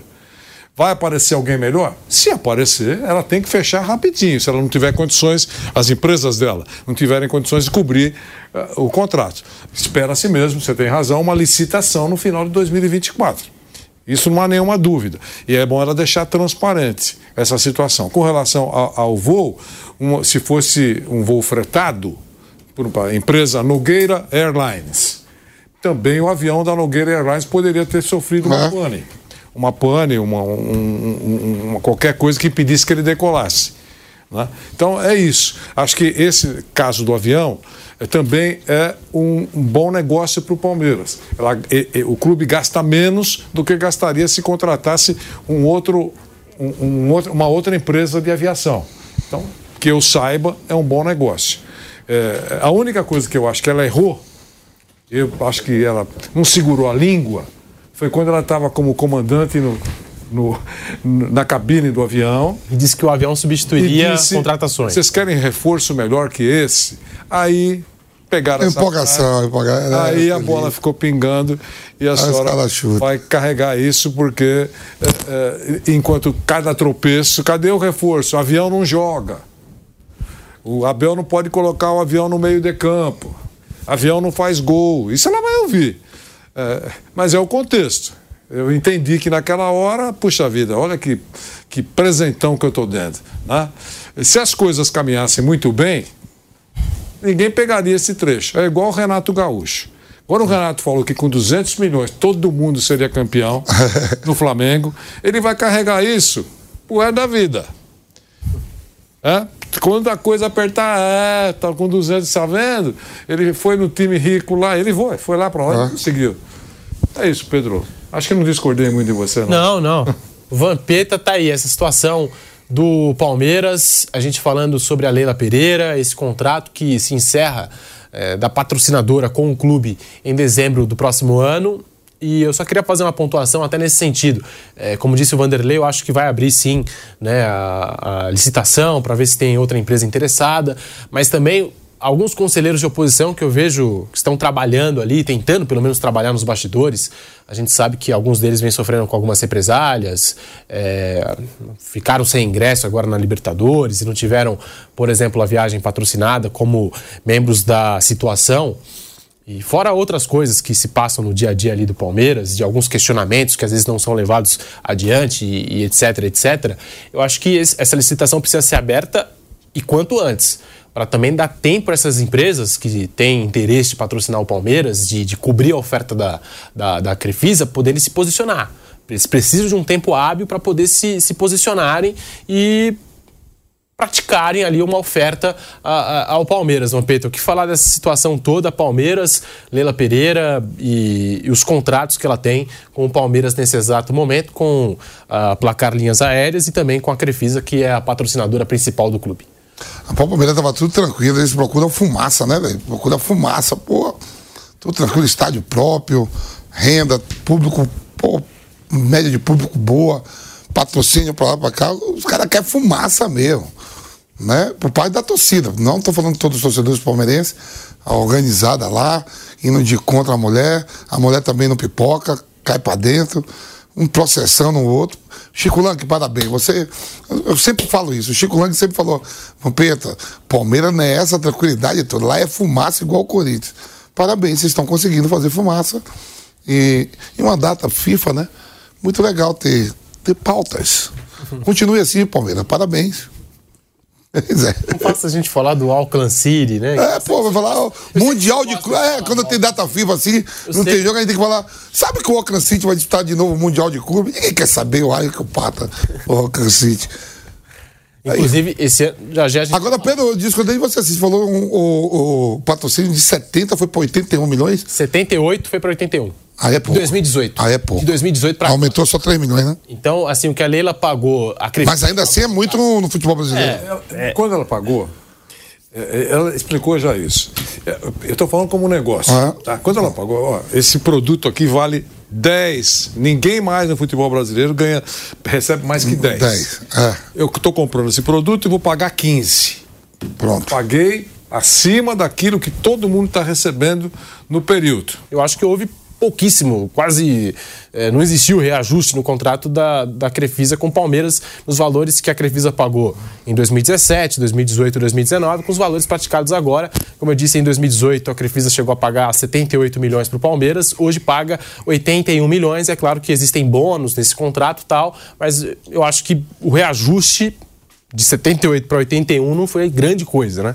Tal... Fora a inflação e etc, etc. Talvez, analisando onde tudo começou, você pode mudar de opinião ou quem é crítico pode mudar ou não, pode firmar a posição. Quando assinou o contrato, pagou mais do que estava todo mundo recebendo. No mercado, né? Claramente fez um contrato que, poxa vida, contrato de mãe para um clube de futebol. Todo mundo queria. Pagou mais do que valia. Eu imagino que na, na composição do, do contrato, é, é, o contrato tem uma série de, de, de, de, de jogadinhas lá. Olha, em compensação, numa renovação, uh, uh, uh, o, o, o, valor eh, será corrigido por tal índice, ou com, com esse índice, já que eu estou pagando muito mais agora.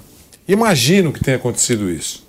Certo? Ainda hoje, Pedro, esse valor que recebe é superior do que imagino que muitos clubes brasileiros recebem, recebem atualmente. Sim. É, imagino. Ainda. Agora, na renovação, daqui a um ano, é uma outra conversa. Fim de contrato, nós queremos o dobro. É uma outra conversa. Tá certo? Então eu acho que o contrato está sendo cumprido. E, e, e, essa vantagem que o Palmeiras teve quando assinou pela primeira vez, ela pode ter diminuído no momento da correção mas ainda assim não é um prejuízo. Ainda assim é um grande patrocinador, uh, uh, recebe em dia. Eu acho que aí é, é procurar pelo em ovo. Sinceramente, nessa discussão é para pegar no pé da empresa, porque a empresa é patrocinada pela presidente que está em rota de colisão com a Mancha. Então, é, é, é, é, quer reclamar de jogador que não foi contratado, é, reclamar que o técnico já não está tirando o coelho da cartola, é, é outra conversa.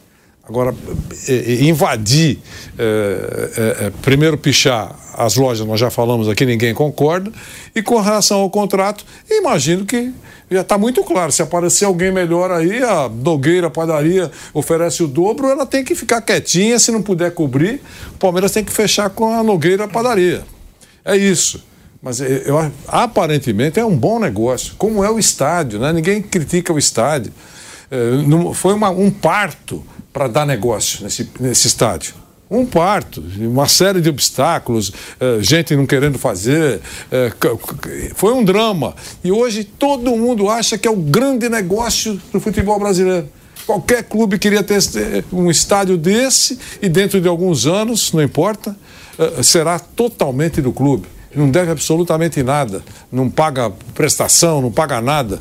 Então tem que avaliar isso. Está descontente com o time?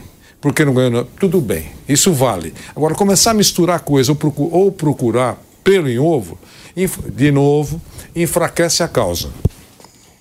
José Manuel de Barros, Zé, agora em todas as plataformas, muito boa tarde para você. Queria também a sua opinião sobre esse assunto. Palmeiras, Mancha Verde, Crefisa, Leila Pereira, essa história toda. Zé, muito boa tarde para você, bem-vindo ao Bate Pronto.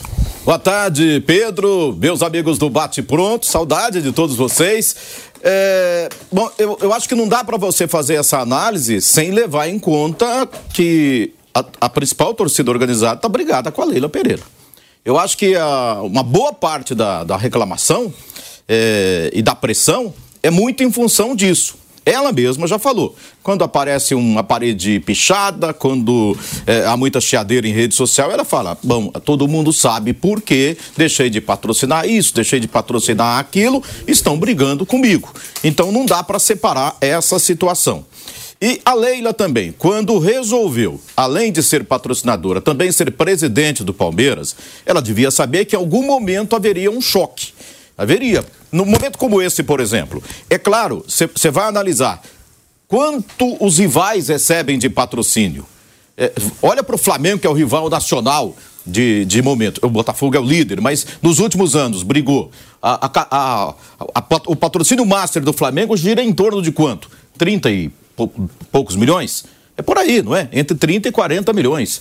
É, é o patrocínio master. Se o Flamengo, se o Palmeiras está recebendo o dobro, então, eu, eu, eu, eu, eu acho que o que você falou está correto. Se você imaginar que o, é, Palmeiras recebia quase 80 e agora vai receber 81, ou seja, não, não em nada, não houve reajuste. Mas você precisa, mais do que é, olhar nessa questão de que lá atrás ela pagava mais, é olhar o mercado hoje. É, é, mais importante isso. Faz uma pesquisa aí, quem tiver. Faz uma pesquisa de mercado. Quanto é que o Corinthians recebe de patrocínio Master? Quanto é que o São Paulo recebe? Quanto é que não sei quem recebe? O Flamengo dizem que no total aí é bastante, né? 180 milhões, somando todos os patrocínios. Né? Mas o Master não é aí. Então você precisa levar em conta todas essas questões. Mas a Leila devia imaginar que, sendo patrocinadora e presidente, no momento ou outro haveria um choque né, que ia gerar alguma coisa.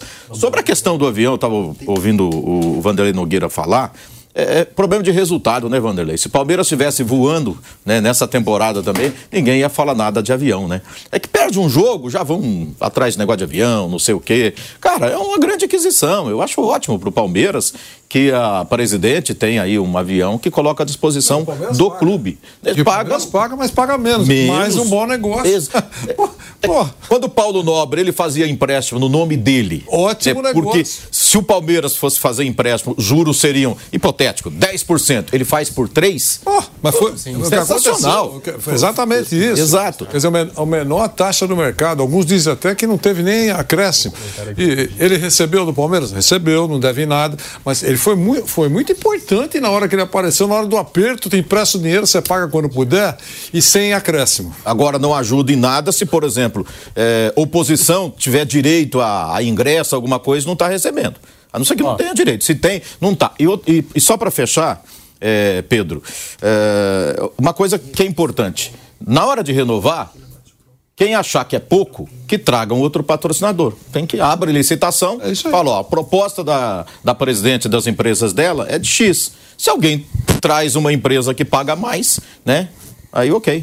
Agora falando do Flamengo aqui no Bate Pronto, primeiro dia de trabalho do Tite, que precisa também, ó, desse vigor todo para assumir esse trabalho novo no Mengão.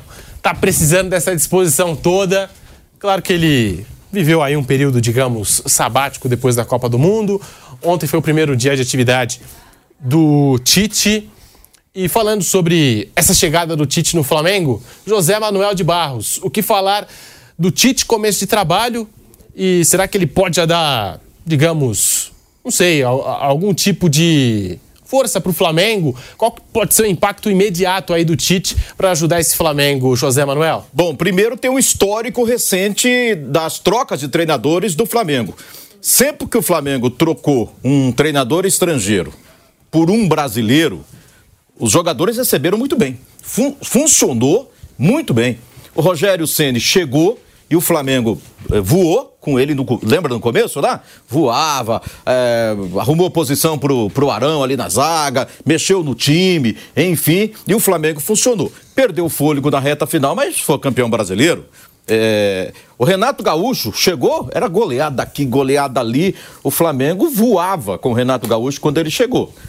É, e ele saiu porque perdeu a final para o Palmeiras naquela jogada ali do, do Daverson, né? Com Andréas Pereira. É, senão teria continuado. Provavelmente ele teria ficado ali no Flamengo. E com o Dorival Júnior também. Quando ele chegou, chegou, arrumou o Flamengo, foi bem recebido pelos jogadores e terminou em títulos, né? Da Libertadores e da Copa do Brasil. Então, se a situação se repetir, é, saíram dois estrangeiros. Né? Primeiro o Vitor Pereira, depois a substituição pelo Sampaoli não funcionou, então agora vem o Tite. Vem um treinador brasileiro. E então tudo leva a crer que os jogadores receberão bem essa mudança, que essa troca vai funcionar. Mas é, é, fora isso, além de tudo, é, Rogério Ceni, bom treinador, gosto. Renato Gaúcho, bom treinador. Dorival Júnior, né, um dos principais do futebol brasileiro nesse momento. Mas o Tite talvez seja melhor do que todos eles. O Tite, pelo que ele fez no Corinthians e na seleção brasileira, aquela história, não ganhou, não serve para nada, mas não é bem assim. Então, para mim, o Tite é um grande treinador, é a melhor escolha para esse momento. Não tem outro nome, não tem um nome melhor. É, tem o histórico do Jorge Jesus, eu sei. Mas eu não sei se o Jorge Jesus vai, repetir o trabalho que ele já fez no Flamengo na primeira passagem. Acredito que não. Seria uma ótima opção também. Né? Mas fora o Jorge Jesus, para mim a melhor opção mesmo é o Tite e tudo leva a crer que ele vai fazer um grande trabalho como treinador do Flamengo. A gente está falando desde a saída do Jorge Jesus, de Domenech, de Vitor Pereira, é, de Paulo Souza, de Rogério Ceni, de Dorival Júnior, é, de Sampaoli, enfim, desses técnicos Nenhum estrangeiro aí. funcionou. Nada. E agora. Paulo Souza foi demitido hoje, foi, foram, foi. Foram foi informação lá na Os estrangeiros foram, não é que não funcionou, eles foram muito mal.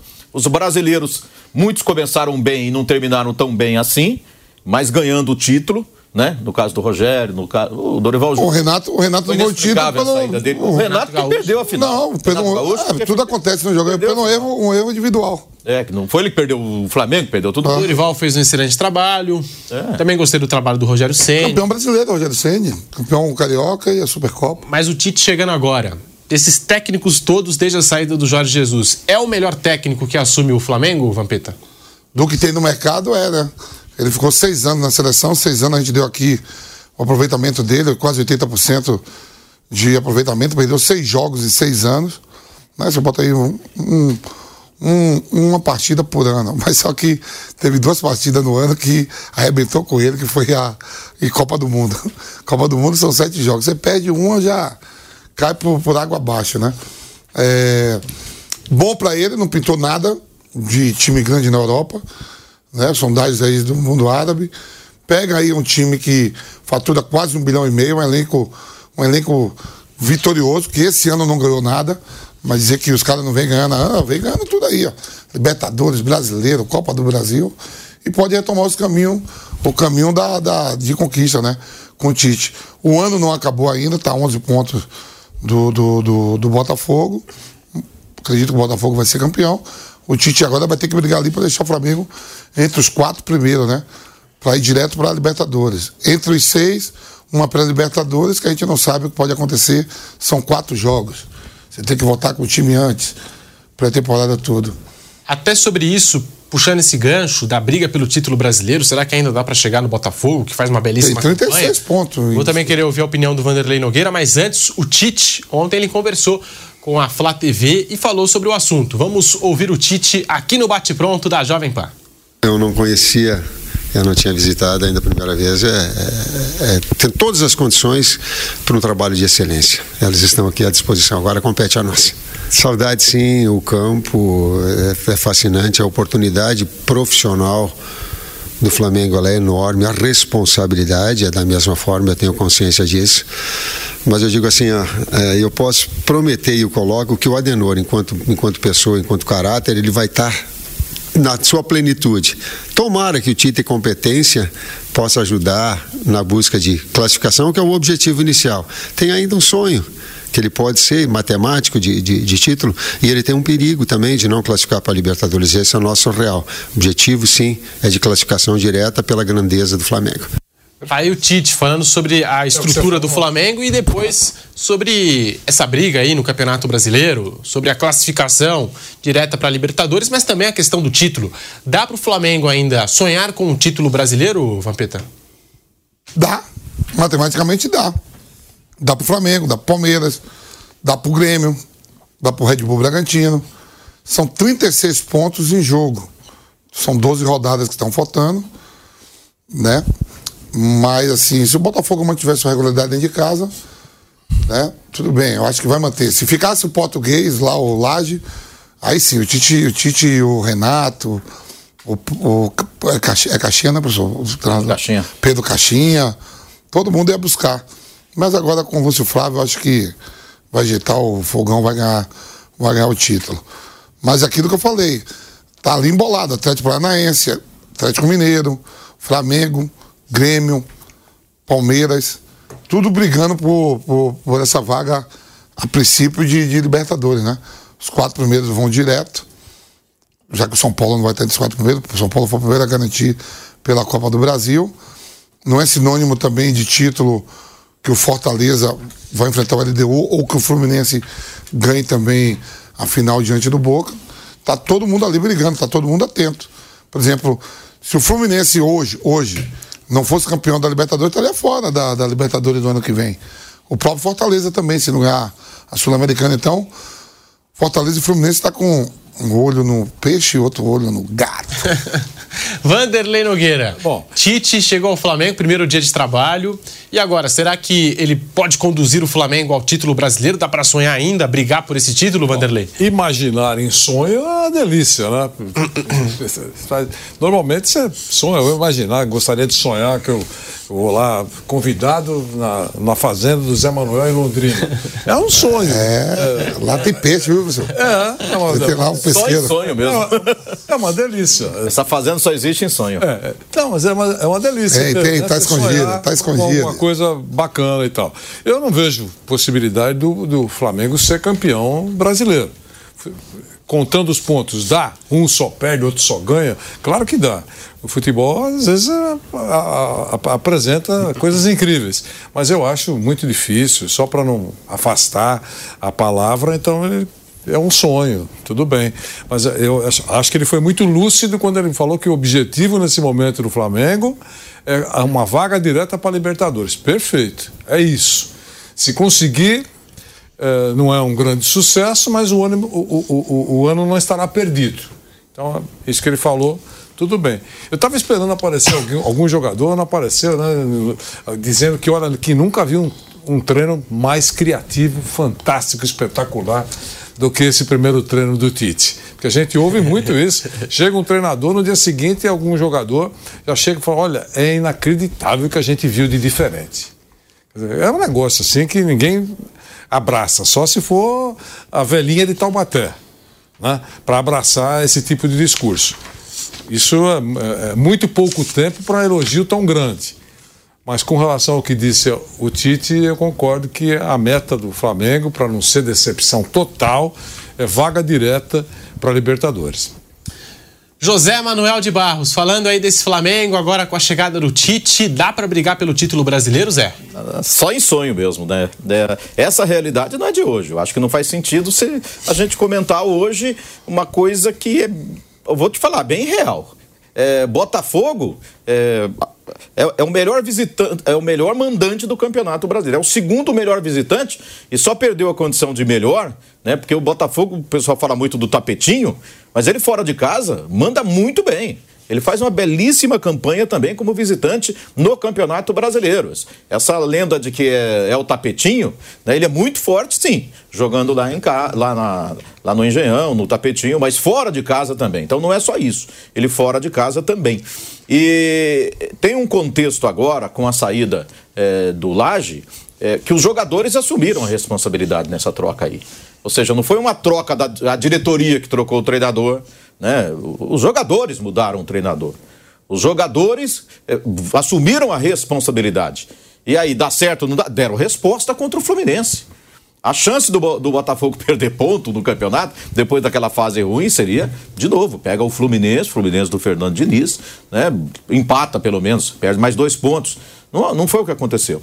Tudo indica que o Botafogo vai se recuperar. Porque até lembra do Corinthians, né? Aquele do Fábio Carilli, né? que ele chegou no momento em que ele perdeu o fôlego no campeonato. Mas a, a, a, folga era tanta que ele conseguiu recuperar. Houve tempo para ele se recuperar. Eu acho que essa fase de baixo que todo clube tem nesse campeonato brasileiro, que é tão longo, né? É tão comprido esse campeonato, que é impossível a equipe começar e terminar com a mesma pegada. Eu acho que já passou, hein? Acho que o Botafogo passou pelo seu pior momento e a tendência é ele voltar à normalidade e nem precisa tanto, porque ele tem uma folga muito boa, principalmente em relação a Flamengo, a Palmeiras. Eu sei que o Bragantino merece muito respeito também, é o que está na vice-liderança, mas para mim todo mundo pode tentar aí, mas dificilmente o Botafogo tem que ele tem que entregar muito, né? Para o Botafogo perder o título do Campeonato Brasileiro. Faltando 12 rodadas e o Botafogo com essa distância de 10 pontos para o Bragantino, 11 pontos para Grêmio, Palmeiras e Flamengo.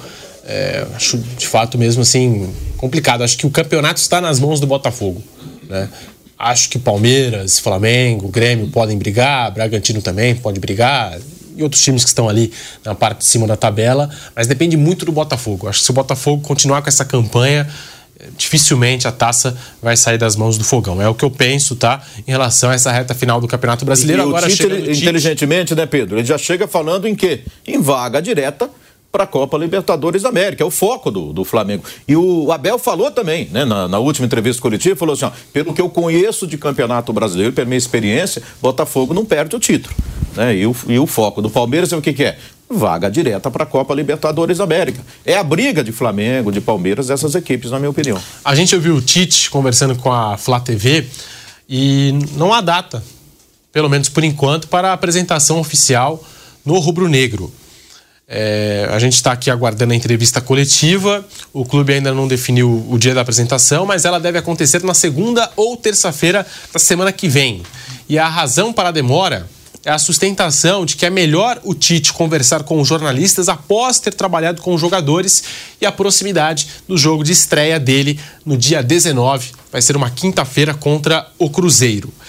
Essa coletiva é esperada não só porque Tite assume o Flamengo, mas porque desde que a seleção brasileira foi eliminada da Copa do Mundo, em dezembro, o treinador não falou mais com a imprensa. São 10 meses sem dar entrevistas então tá aí, é, é o técnico Tite também voltando à realidade dos clubes, ao dia a dia dos clubes depois de seis anos de seleção brasileira. Eu tenho um break agora para fazer na Rádio Jovem Pan, coisa rápida. Já voltamos com o bate-pronto falando do Flamengo, também daqui a pouquinho seleção brasileira, a data FIFA.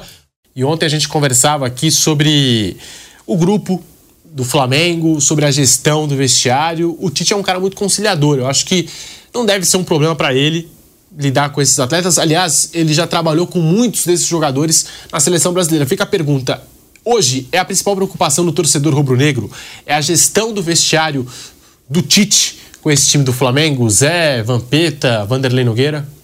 É, ele é perfeito para isso, né? Tá na, é, é, como o Dorival Júnior, ele é um, um, um conciliador que chega, sabe conversar, sabe com quem conversar, sabe os pontos é, que devem ser tocados e o Tite é ótimo para isso. E além de ser um bom gerente de, de vestiário, de elenco, o Tite, tecnicamente, o trabalho dele de campo também é muito bom. É, leva uma comissão técnica grande, mas o futebol brasileiro hoje pede. E quando chega um estrangeiro com 6, 7, 8, sei lá, 30, 300 caras lá para trabalhar junto, ninguém reclama. É, assim, ele, ele, tem pessoas que conhecem muito de futebol, tipo César Sampaio, por exemplo, né? Que também conhece de vestiário, que também sabe, sabe conversar, né? tem lá o jeito dele, há, profissionais de característica diferente. O Kleber, que está muito tempo com o Tite também, e que é muito bom de, de treino de campo também.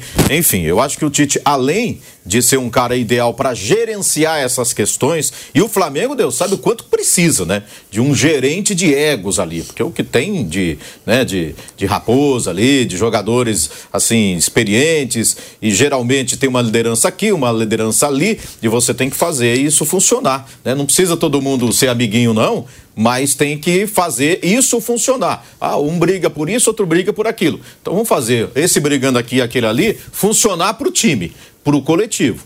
Esse é o desafio. Eu acho que o Tite é calhado para isso também. A informação do nosso Guilherme Silva é de que o Tite e o Gabigol se cumprimentaram com um forte abraço no primeiro dia do técnico no Flamengo. Ah, que trairagem. Clima leve e descontraído entre os dois novos companheiros de trabalho.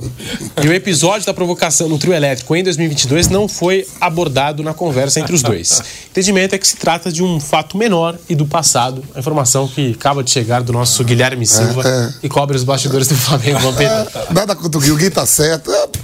O urso, monstro. O urso também abraça. O urso tem abraço de urso. Bete Gabigol no banco pra tu ver. Eu, ah, eu tô, tô louco pra ver esses, essas 12 rodadas. Esse ano ainda vai ter muita coisa boa pra nós. A gente vai se divertir muito. Claro, Jovem Pan, segura nós aí até o final. Porque vai, vai ver. A gente vai se divertir com esse Flamengo. O que eu tô falando. Vamos Você acha que vai dar treta? É mesmo? Pedro, Gabigol, Bruno Henrique, Everton, Cebolinha, Everton, Ever, é, é, Cebolinha, Everton, Ribeiro, Luiz Araújo, que não foi barato. Essa aí você Flamengo- vai cortar, fala Essa combinação Flamengo e Tite no vestiário, você acha? Só de novo. Vai ter, não vai ter. Até o carnaval? Todos teve, todos teve. Você acha que até o carnaval sai faísca? Você acha Não, que até carnaval? o fim do ano? Até Tô dezembro. querendo aumentar o prazo aqui, Que né? carnaval, rapaz, que é papuf. Até que dia termina o campeonato, professor? 13 de dezembro. 3 de dezembro, anota aí. Eu, eu perdi pro São Paulo por um mês, viu? É verdade. E com- Você falou, e você falou com todas as palavras, vai ter briga aí que os caras são Olha o loucos. que eu tô te falando, vamos ver. Tite levou Pedro pra Copa e Everton Ribeiro. Aí Tite, de repente, começa com Bruno Henrique e Pedro, Gabigol, que é gente boa, que eu já tô sabendo que Tite não gosta muito, fica no banco. Ele é o maior ídolo da história do Flamengo, um dos, dos, dos últimos anos. Ele vai aceitar isso passivamente, sem confusão? Aí o Everton Cebolinha começa a jogar bem e Bruno Henrique dá uma caída. Será que o Bruno Henrique vai aceitar ficar no banco? Ainda tem o Luiz Araújo, que joga pelo outro lado. E o Arrascaeta, será que pode ficar no banco? Ai, que coisa. Ah! Temos pauta, temos pauta. a data FIFA, vai, a próxima tem, tem história já, professor. Mas a gente tá falando que o Tite é habilidoso pra gerenciar Uma paradas. coisa é você estar na seleção, ser o treinador da seleção, você depende. Todos os treinadores. Não viu, não? Mas o, o o Diniz é é? assumiu agora, o Diniz assumiu os caras. Nossa, eu nunca vi nada igual. Porque depende do treinador da seleção para ser convocado. Agora, você tá no Flamengo, ainda não ter ganho o título, não ter feito nada com, esses, com, esses, com essas cobras tudo com veneno. Mas no Corinthians, como é que foi, Vampeta? Se o Tite Não vem, tinha cobra se criada o lá? Tite vem pro Corinthians, Não, não, não. do- todo lá mundo atrás. vai respeitar, É porque aquele- o cara já foi campeão lá, tudo, já convocou. História. Nesse Flamengo aí, olha o que eu tô falando. Não, eu sei. Pedro, obrigado por querer me dar esse tempo todo, mas eu vou até, até o 3 de dezembro. Até lá tem fumaça. Lá tem fumaça. Tem fumaça. Não, mas aí o, mas o Tite O tá aí abraça reformular o elenco. Então quem brigar com ele esse final de ano, não fica pro ano que vem. Os caras não vão querer agradar o professor esse ano pra renovar pro ano que vem? Ei, mas pra ei, continuar o ei, ano pra que vem? aí, essas cobras aí tudo tem contrato até o ano que vem. Ei, Mas o Flamengo só, quer- só o Bruno Henrique aí que tá acabando que os caras tá, não sabem o que faz. Né? Bom, eu, eu- Os demais tem tudo contrato. o Gabigol quer, quer renovar antes de terminar Tudo o contrato bem, pro não, que não vem, precisa. Ganhando não uma precisa. bala. Ele quer, mas ele, se o Flamengo não quiser, ele tem contrato até o ano que vem. Ele quer aumentar, entendeu? O tempo. Olha, Todos eles. eu não descarto a possibilidade de ter fumaça. Não descarto, porque a gente não no sabe. Flamengo, É, não. aí, então? A gente não sabe, são muitas cabeças e tal, a gente não sabe.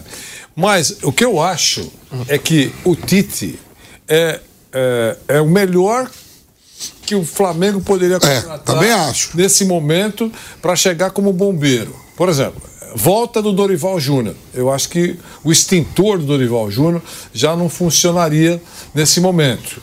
Tá certo? É, é, então, embora tenha funcionado para valer, foi extremamente importante para o Flamengo aquele fechamento de temporada, sem dúvida, mas acho que o, o- o extintor dele é, não teria muito sucesso.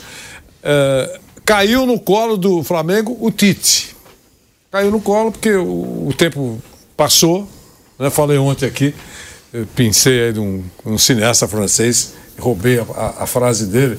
eu- eu disse que, que eh, promessa é como o ser humano envelhece. Você promete, promete, o tempo passa um pouquinho e ela já perde a força. E quem criticou muito o, o Tite porque voltou, eu imagino que o crítico mais feroz também tenha mudado de opinião em algum momento. Prometeu uma coisa e a vida é assim mesmo. Passa um tempinho, você muda de opinião. Mas não é esse o negócio. Então, eu acho que caiu no colo do, do Tite, é, do Flamengo, o Tite, que é um conciliador. Ele é um grande técnico, mas ele é um conciliador. Jeitoso, fala mansa, fala no ouvido, é, respeita os caras, é respeitado pelos caras. Então, pode até ter fumaça. Mas que é o cara que traz um extintor que, para mim, tem grande chance de funcionar, é. E se funcionar, é bom para o Tite, óbvio, e para o jogador. Porque acho que 2020, 2024 será bem diferente para o Flamengo. Acho que teremos saídas, tem, tem dinheiro para contratar. Acho que é importante. A gente está falando do Tite, Vampeta, Vanderlei Zé, na, na seleção, eu lembro aqui, antes, Corinthians e Santos, que tinha aquela rivalidade, os clássicos, Neymar de um lado, Tite do outro, se cruzaram na Libertadores, e o Tite falou do Neymar ali, e aqui, enfim. Chegou na seleção, o Tite tratou muito bem o Neymar, né? Tratou muito bem o Neymar e firmaram ali uma espécie até de parceria os dois dentro do, do, do vestiário da seleção brasileira. Até nesse sentido, né? Agora imaginando esse Flamengo. No tom e no perfil conciliador do Tite Será que ele não sabe mesmo jogar esse jogo? Abraçar os caras do Flamengo? Eu sei que tem muito jogador bom, muito jogador de nome, jogador que às vezes não aceita banco nesse time do Flamengo. É, a competitividade ali, a concorrência está grande. Mas será que o Tite não é capaz de gerir tudo isso? De lidar com, com, com esse vestiário, Vampeta? Como ele já fez, já mostrou, por exemplo, na seleção brasileira. Na seleção, todo mundo quer ser convocado, todo mundo reza a mesma cartilha, a mesma, a mesma Bíblia, rapaz. No clube não, no clube tem fariseus, judeus, é, é, católicos, romanos, tem de tudo no dia a dia, todo mundo quer jogar. Essas Copas Convenientes, tudo quer jogar. E o Tite tem bagagem? Tem. É, é o treinador aí que está entre os melhores do Brasil, tá na seleção. Mas ele, o Tite tem dois anos só elogios. Só tomou crítica quando, nos últimos seis anos, só quando saiu da, da Copa do Mundo. Né? Contra a Bélgica e contra a Croácia. Croácia. No mais, Dorival é criticado, Rogério Ceni, é, é, é, Abel Ferreira, Cudê, Filipão, os caras trabalham. A cada três dias tem que ganhar. E na seleção não, na seleção, a seleção brasileira, o Diniz não vai tomar um, uma crítica por resultado. Na seleção. Jogos viáveis que pode ser perdido. Pegar um Uruguai lá em Montevideo, talvez. Argentina. Que tem, e Argentina. É isso. É uma fumaça na Colômbia, outra fumaça ali no Equador, mas aqui vai ganhar de todo mundo. Ah, o Brasil ganhou da Venezuela amanhã, de 1 a 0 jogou mal, ganhou. Tô falando em, em vitórias. Pode ser, ah, o time não jogou bem, a seleção não jogou bem. O Antelote, né? Você vai dar essa notícia aí, Pedro. Tá, Pedro? Conta aí, Pedro. Essa é boa. Fala você que tem uma dicção melhor, vai. vai já, já a gente vai falar. Vai, vai, vai, chegar isso aí, vai lá. Dessa questão do Carlos Antelote. Eu vou me divertir. O Antelote, hein? Eu vou me divertir até o final de, do ano. Até o final do ano eu tô me divertindo. Até o final do ano tem diversão, vamos até garante. Flamengo vai dar muita diversão. Até o dia 3 de dezembro. É. Se encerra o Campeonato Brasileiro. Vai ter fumaça. Vai ter fumaça. Vai ter fumaça. E a gente vai virar a página aqui para falar justamente da seleção brasileira e entrar nesse assunto que o Vampeta destacou, do Carlo Ancelotti. Mas antes, o Fernando Diniz que comandou uma atividade com jogadores que se apresentaram à seleção, já avisando os duelos contra a Venezuela e Uruguai. Vinícius Júnior e Guilherme Arana participaram da atividade entre os titulares, são as caras novas em comparação aos jogos de setembro. E o Brasil, que deve encarar a Venezuela, deve entrar em campo com Ederson, Danilo, Marquinhos, Gabriel Magalhães, Arana, Casemiro, Bruno Guimarães, Neymar, Vini Júnior, Rodrigo e Richarlison. E a gente teve, é claro, as entrevistas coletivas dos jogadores. Gabriel Jesus, André. O André que trabalha com o Diniz no Fluminense, agora também passa a trabalhar na seleção brasileira. Ele concedeu uma entrevista coletiva e fez uma profecia ousada, onde disse que a seleção vai dar muito show. Cantador de Nós temos aqui a palavra do André.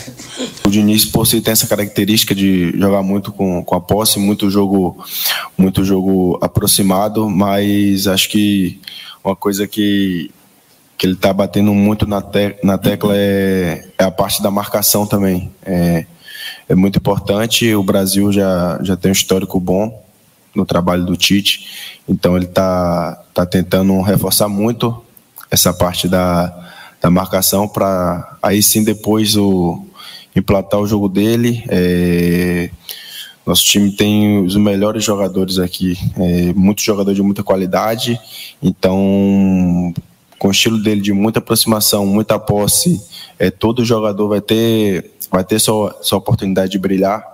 Então, acho que não tem como, não tem como o Brasil dar errado.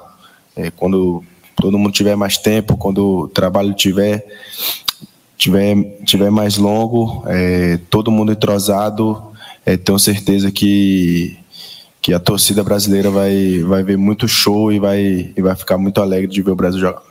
Olha André, não tem como dar errado e o Brasil vai dar muito show. André, jogador do Fluminense e agora também trabalhando com o Fernando Diniz na seleção brasileira. A gente também vai ouvir daqui a pouquinho o Gabriel Jesus, que entra naquilo que o Vampeta falou e a gente vem falando nos últimos dias. Eu achei até curiosa a declaração do Gabriel Jesus falando sobre o estilo do Fernando Diniz, que ele disse que foi um choque para ele, mas foi um choque muito positivo. Gabriel Jesus, que trabalhou com o Guardiola e agora está trabalhando com o Arteta no, no, no Arsenal, né? É, e também entra na, na, naqueles jogadores que a gente destacou aqui, que já estão há muito tempo na Europa, e também elogiar os métodos do professor Fernando Diniz. Vamos, antes da, da opinião aqui da, da bancada, da mesa, vamos ouvir, portanto, o Gabriel Jesus. Ele disse que está aí à disposição para jogar como camisa 9, para jogar também pelos lados do campo. Tá aí, ó. Abre aspas para Gabriel Jesus. No Palmeiras, eu fazia bastante o movimento de fora para dentro. Acho que foi o clube que eu mais fiz quando comecei a jogar mais centralizado. Joguei como centroavante, jogava muito solto e fazendo facão.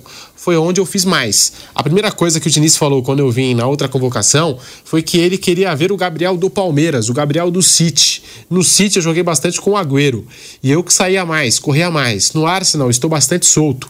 Tendo o Martinelli e o Saka ali do lado, eu troco muito com o Martinelli Fecha aspas a declaração do Gabriel Jesus. E ele ainda disse o seguinte: aquilo que eu falei sobre uh, a metodologia do professor Fernando Diniz, ele falou. É, ali nos primeiros dias, primeiras reuniões, é algo novo, muito novo, não tinha visto. Joguei contra o Diniz quando ele estava no Audax a gente já via uma qualidade, algo do treinador ali no time, de sair jogando do goleiro. No dia a dia você vê a qualidade, onde ele enxerga certos pontos do campo, alguns jogadores em certos pontos do campo. Foi um choque, porém muito positivo. E, portanto, Gabriel Jesus e a experiência com o professor Fernando Diniz. Vampeta, Vanderlei Nogueira, José Manuel de Barros é a seleção que enfrenta Venezuela e Uruguai com André e também com Gabriel Jesus. Quando não Ancelotti, como dar errado. Se o Ancelotti vir mesmo, daqui a pouco, quando o Ancelotti chegar, der o primeiro treino. Quando o Ancelotti falar que ele fala italiano, ele deve falar francês, um pouco de alemão, e fala espanhol. Quando o Ancelotti vai falar português, abriu a boca e estava dizendo, rapaz, nunca vi nada igual. O Vinícius Júnior vai falar, trabalha com o Ancelotti todo dia. Todo dia ele e o Rodrigo trabalham, Casimiro trabalhou. Pensa no cara diferenciado. Todo mundo quer garantir sua vaga na seleção. É, é bater palma pra maluco e dizer que não é isso. É, todo mundo. E o André. O André é maluco chega ali e tá, ó, eu conheço ele, meu treino todo dia com ele. Ele xinga nós tudo, ele briga, é um cara da hora. Paulo dá Souza do Flamengo e o telão. Nunca vimos um telão. Uma estrutura do centro de treinamento. Eu te falo, o Filipão, pra jogar no Corinthians, o Filipão era treinador do Palmeiras, convoca o Edilson, o Filipão entrou no quarto lá, jogo contra contra o Chile e contra a Bolívia. O Filipão olhou pra mim e disse: Ó, conto com vocês dois, esquece Corinthians e Palmeiras. Dá um abraço aqui, digo família escolar. Pode contar com nós, você esquece aquela confusão que teve lá no clássico. Tamo junto, ó, os dois vai sair jogando amanhã de titular. Pode contar com nós até a morte, mais ainda. É isso, Pedrinho. Vanderlei Nogueira, Zé Manuel de Barros, tá todo mundo querendo garantir a sua vaga. É só amor, né? Só, pô, verdade, professor, não é só amor, né? É, o que tá um amor, mano. Eu tenho que começar dizendo que é, é, essa é uma série que todo mundo já sabe qual é o último capítulo desse primeiro momento. O Brasil vai para a Copa do Mundo de 2026. Pronto. A de 2030 nem se fala, né, professor? É, já está. Não precisa nem ter, mas é, é uma questão só de classificação, mas tudo bem. Né? O Brasil vai para a Copa. Então, o próximo adversário é o poderoso futebol da Venezuela. Temos que levar isso em conta. Depois o Brasil vai enfrentar o Uruguai, não é isso? Vai enfrentar o Uruguai, é o próximo adversário. É. E, que também vai para a Copa.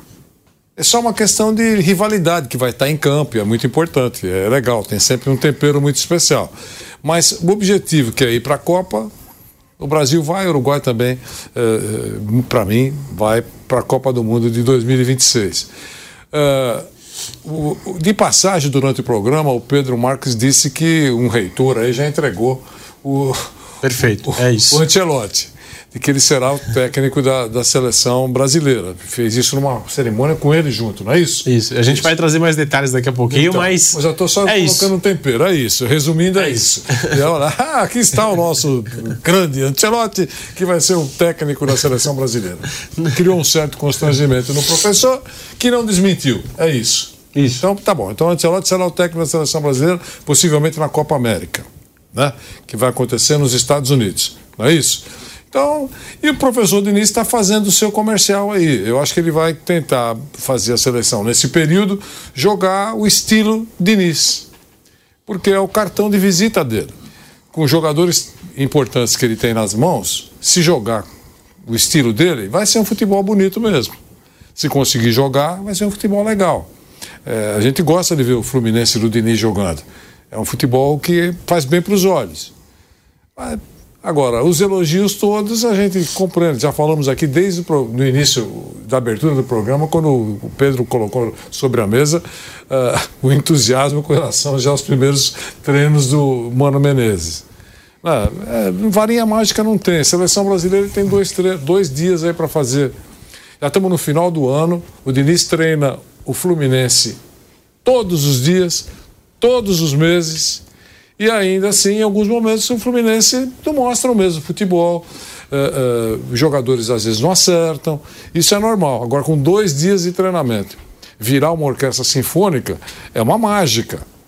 Pode acontecer? Pode. Você tem que levar em conta o, o adversário. A Venezuela não é, não arranca temor em nenhum time do continente, muito menos na seleção brasileira, e vai jogar em Cuiabá, né? quer dizer, na casa do Brasil. Então é isso. É, elogio tudo bem nessa hora. Tomara que a seleção não decepcione, mas a gente sabe que não passa de uma apresentação, porque competição mesmo não tem. O Brasil vai para a Copa. É isso. Zé Manuel. O que acontece com o Diniz na seleção brasileira é o que acontece nos clubes. É, você, todo clube que ele dirige, jogadores, dirigentes, sai todo mundo elogiando. Mesmo quando ele é demitido, ó, precisamos mandar embora por causa do resultado. Mas ele é ótimo trabalho dele do, no dia a dia, trabalho de campo. É um grande treinador, é excelente. E os jogadores, ó, cara pra gente trabalhar, que melhora o jogador, enfim, aquela coisa toda. Então, não é novidade os elogios que ele recebe na seleção brasileira, ele tem recebido nos últimos anos também como treinador de clube. É, ele, ele tem a oportunidade, antes do Ancelotti assumir, de marcar o nome dele na seleção brasileira, se colocar como opção. Que o Ancelotti assumindo, vai até a Copa do Mundo, não sei se continua depois, provavelmente termina a Copa do Mundo ganhando ou perdendo e resolve, ele pode resolver voltar para a Europa. E quem é o próximo técnico? Se o Diniz fizer um grande trabalho agora, o nome dele vai ter muito peso nessa hora. É, por outro lado, é, é, ele tem um desafio, sem tempo de treinamento que ele tem do clube, de fazer o time jogar lá de Diniz, de mostrar um bom futebol. Para marcar o nome dele, essa passagem dele, mais do que resultado, porque resultado aqui na América do Sul, né, Vampiro? Todos os treinadores conseguiram, né? Nos últimos anos, pelo menos. O Dunga conseguiu, o Tite conseguiu. Na América do... O problema do Brasil, da seleção, não é contra os adversários sul-americanos ou da América de forma geral, né? Das três Américas aí. O problema é quando encara os europeus, né? Eu não sei quantos amistosos a CBF vai arrumar, acho que nenhum, né? Conseguiu com a Espanha. Enquanto, com o Diniz ainda? É. Com o Diniz, então. Vai ter, mistura contra oportunidade de mostrar alguma coisa contra a Espanha, então. É, porque o desafio do Brasil tem sido, nas últimas Copas, né, passar pelos, pelos europeus ali, quando chega no mata-mata, ele foi eliminado pela Bélgica, depois foi eliminado pela Croácia e por aí vai. Então, o, o, o Diniz, ele tem, nas eliminatórias agora, a oportunidade de mostrar futebol, né, de fazer o Brasil jogar o futebol que o brasileiro quer ver, para colocar o nome dele ali também como opção à seleção brasileira, talvez no pós-Antelote. E como até lá tem muito tempo ainda, ninguém sabe, né? O, o, né, o Vanderlei, o mundo não vira, capota, né? Não gira, capota. Né? Daqui a pouco o Antelote muda de ideia, vai saber? Vem, vem, tomara que venha. Eu espero que venha. Porque, assim, para consumo é, interno nosso aqui na, na América, os treinadores brasileiros têm resolvido. Quem sabe um cara diferente, um europeu e um grande treinador do futebol europeu possa resolver essa, essa questão aí de enfrentar os europeus e passar por esses adversários. E a gente está falando aqui de seleção brasileira, vou chamar a atenção para esse fato que o Vampeta trouxe, o Vanderlei Nogueira e o Zé Manuel também chegou a comentar sobre o Carlo Ancelotti. Ele que passou por um momento curioso nessa semana, até um momento de constrangimento, eu diria, porque foi receber uma homenagem na Universidade de Parma, na Itália, e viu o reitor da universidade cravar o seu compromisso com a seleção brasileira. O reitor falou o seguinte, ó: abre aspas. A gente tem imagem e tudo, ó, que beleza. Linguarudo. Em 2024. Reitor linguaruda demais. em 2024, Carlo Ancelotti tem uma aventura extraordinária que seria apenas um sonho para muitos treinadores. Treinar o Brasil. É o primeiro estrangeiro dos últimos 60 anos que vai dirigir a seleção o quarto em toda a história. A admiração que sentimos por ele é generalizada e vai além de qualquer lugar ou time. Será o último prêmio que Carlo entregará. E lembrando que não foi só o discurso do reitor da Universidade de Parma, mas no release que foi entregue à imprensa, Ancelotti foi definido como atualmente no comando do Real Madrid, mas em 2024 treinador da seleção brasileira. Eu estava aqui dizendo no intervalo e trazendo a homenagem da Universidade de Parma, na Itália, para o técnico do Real Madrid, futuro técnico da seleção brasileira, o Carlo Ancelotti, que passou por um constrangimento danado aí, um momento curioso nessa semana. Foi receber essa homenagem e o reitor da universidade cravou o acordo dele com a seleção brasileira. Em 2024, Ancelotti tem uma, tem uma aventura extraordinária, que seria apenas um sonho para muitos treinadores: treinar o Brasil. É o primeiro estrangeiro dos últimos 60 anos que vai dirigir a seleção. O quarto em toda a história. Fez questão de ressaltar o reitor da Universidade de Parma. Até mandei uma foto pro para o nosso Kaique Lima, para a nossa coordenação aqui do Bate Pronto, o Ancelotti bem constrangido no momento da fala ali do, do reitor e até no release que foi entregue ali à imprensa, as informações entregues à imprensa antes dessa homenagem já davam conta que Ancelotti, hoje é técnico do Real Madrid, atualmente no comando do Real, mas em 2024 técnico da seleção brasileira. Então, mas, é, mas é uma delícia, né? Eu tenho que ser, ser sincero, é uma delícia. É, é é anunciado por um reitor, um personagem importante de uma universidade importante da Itália. Né? É, claro que eles conversaram antes da homenagem e deve ter acontecido isso. Calito, você é. vai, Calinho, você vai subir, É, na, na, sala do reitor, aquela coisa que antes. Ela deve ter dito ao reitor. É lógico. Senão ele teria desmentido. É né? lógico. Acho que, ele... É, que antecede. Não teve como. Que antecede uma cerimônia. no Real Madrid, depois eu tô indo pegar. O Ancelotti vestido lá como um papa. É. Né? Parecendo os cardeais, né? Cardeal. Isso, cardeal, vermelho e tal, tal, tal. Uma homenagem justa para ele, tudo certinho. Mas anunciado dessa maneira, oficialmente, e sem desmentido, porque se, se, se o, cara, é, o reitor fala lá em Parma e o Ancelotti está em Madrid, e não tem uma checagem e tal. Ah, esse, esse, é, esse, esse reitor é torcedor, é amigo dele. Torce pro Barcelona, pro Atlético de Madrid, é, tá. é rival. O Ancelotti está lá né? Do lado do cara, o cara já. E no release que o Pedro acabou de dizer aí, já consta, é, é documento oficial. Que de 2024 ele será o técnico da seleção brasileira. Quer dizer, nenhum técnico no mundo de nenhuma seleção é anunciado dessa maneira. Então, eu não estou criticando, eu estou só se, se confirma uma informação que vem se arrastando já há muito tempo e que agora parece que não teve desmentido. Então, comprovadamente, o professor Fernando Diniz é interino mesmo. Ele está só ocupando este espaço até a chegada do professor Ancelotti. Né? Então, eu acho que é, é, é, esse noticiário todo já chegou também em Cuiabá, com os jogadores lá, que já sabem. E aí, seguindo a linha do Vampeta, eles já estão ensaiando a mesma carga de elogios para o professor Ancelotti. É. Que momento, hein? Que momento. Que momento. Como diria hein? Rodrigo Veiga. José Manuel de Barros, Vampeta, que momento. E o Ancelotti ficou bem constrangido mesmo então, ali na Não sei se foi o Ancelotti que falou para o reitor, ou se alguém ali da assessoria viu na imprensa aí já Mas aí, se fosse isso, o Ancelotti teria desmentido, né? lógico. Acho que ele não desmentiu o reitor. Esse reitor é mentiroso, na hora do prêmio é mentiroso, não é nada disso. Não, e quer Não, saber? eu ia falar isso, quer, saber? Não aceito o prêmio. Sobre o meu futuro ainda não está decidido, sou técnico do Real Madrid. Mas eu achei legal que você viu a importância que ele, que, assim, ó, eles colocaram como é, ser treinador da Honroso, seleção brasileira, honroso. honroso demais, uma das coisas mais importantes da vida do Ancelotti. Caiu bem essa situação. Foi de forma elogiosa. Valorizaram muito. Outra coisa curso de técnico. é, tem fundo de verdade, vai ficar quieto. Eu falei, professor, que eu fui dar um. Eu contei já aqui, que eu fui na cidade de, Monteiro Lobato, chegou lá, o cara me apresentou para as crianças e falou: vai. Fala aí como é passar fome e chegou onde você chegou. Eu digo, Quem falou isso pra você que já passei fome, irmão? Você tá maluco? Galera, nunca passei fome, não. Se a parada é mentira também, eu tiro, ô, o reitor tá louco aí, não tem nada a ver isso aí, não, que ele tá falando. Eu fiquei, fiquei imaginando pensou se é um Vampeta, se é, um, se é uma outra pessoa ali que fala: Não, pera aí, vamos interromper o negócio aí. Pera aí, que seu não é reitor. por aí, não. Não é por aí, não. Seu reitor, seu reitor, reitor. segura aí. Não é isso. Tudo bem. Mas aí não teve jeito. Agora, palavra do reitor. Poderia ser palavra do Senhor, mas é palavra do reitor. A CBF que já dá como eu sou- certo essa negociação. eu sou- Mas o Ancelotti sempre fez esse mistério, nunca admitiu publicamente, né?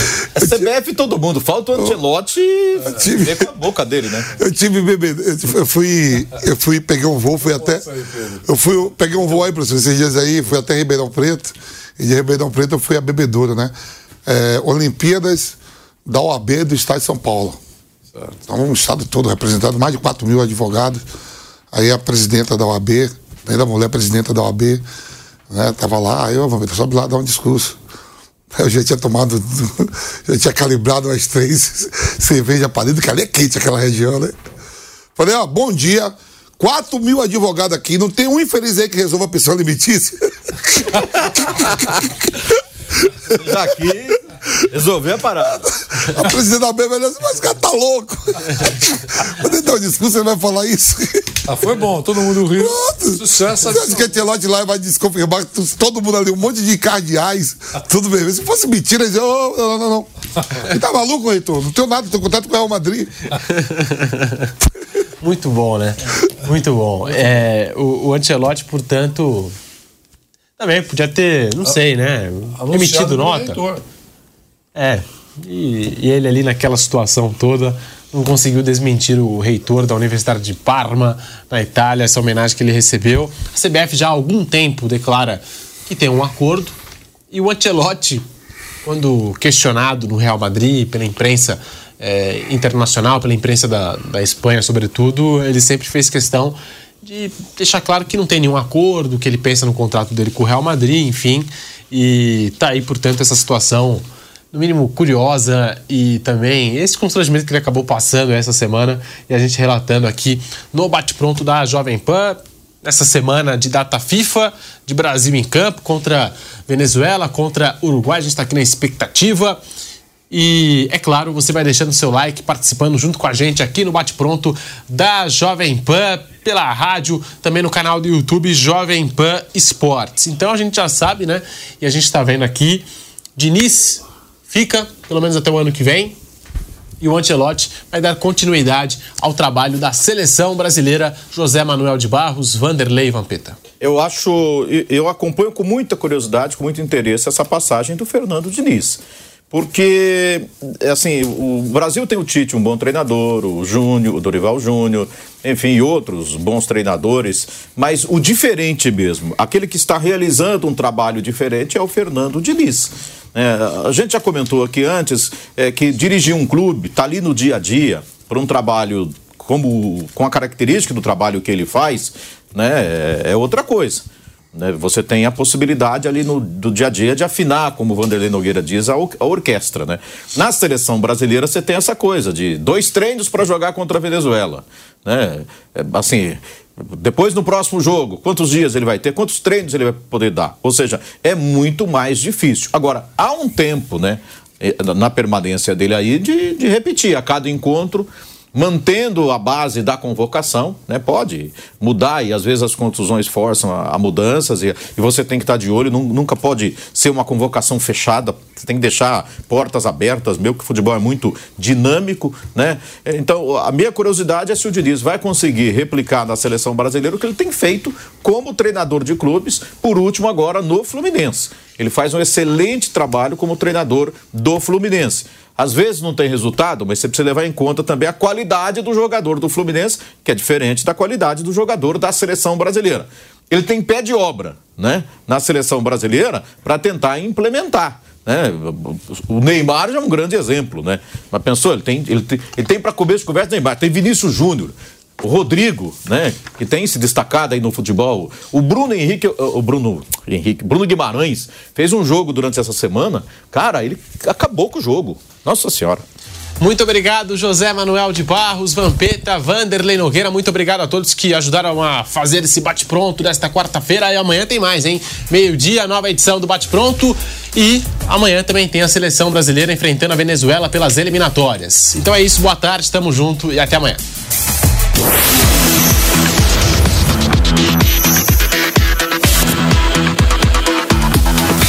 Bate-Pronto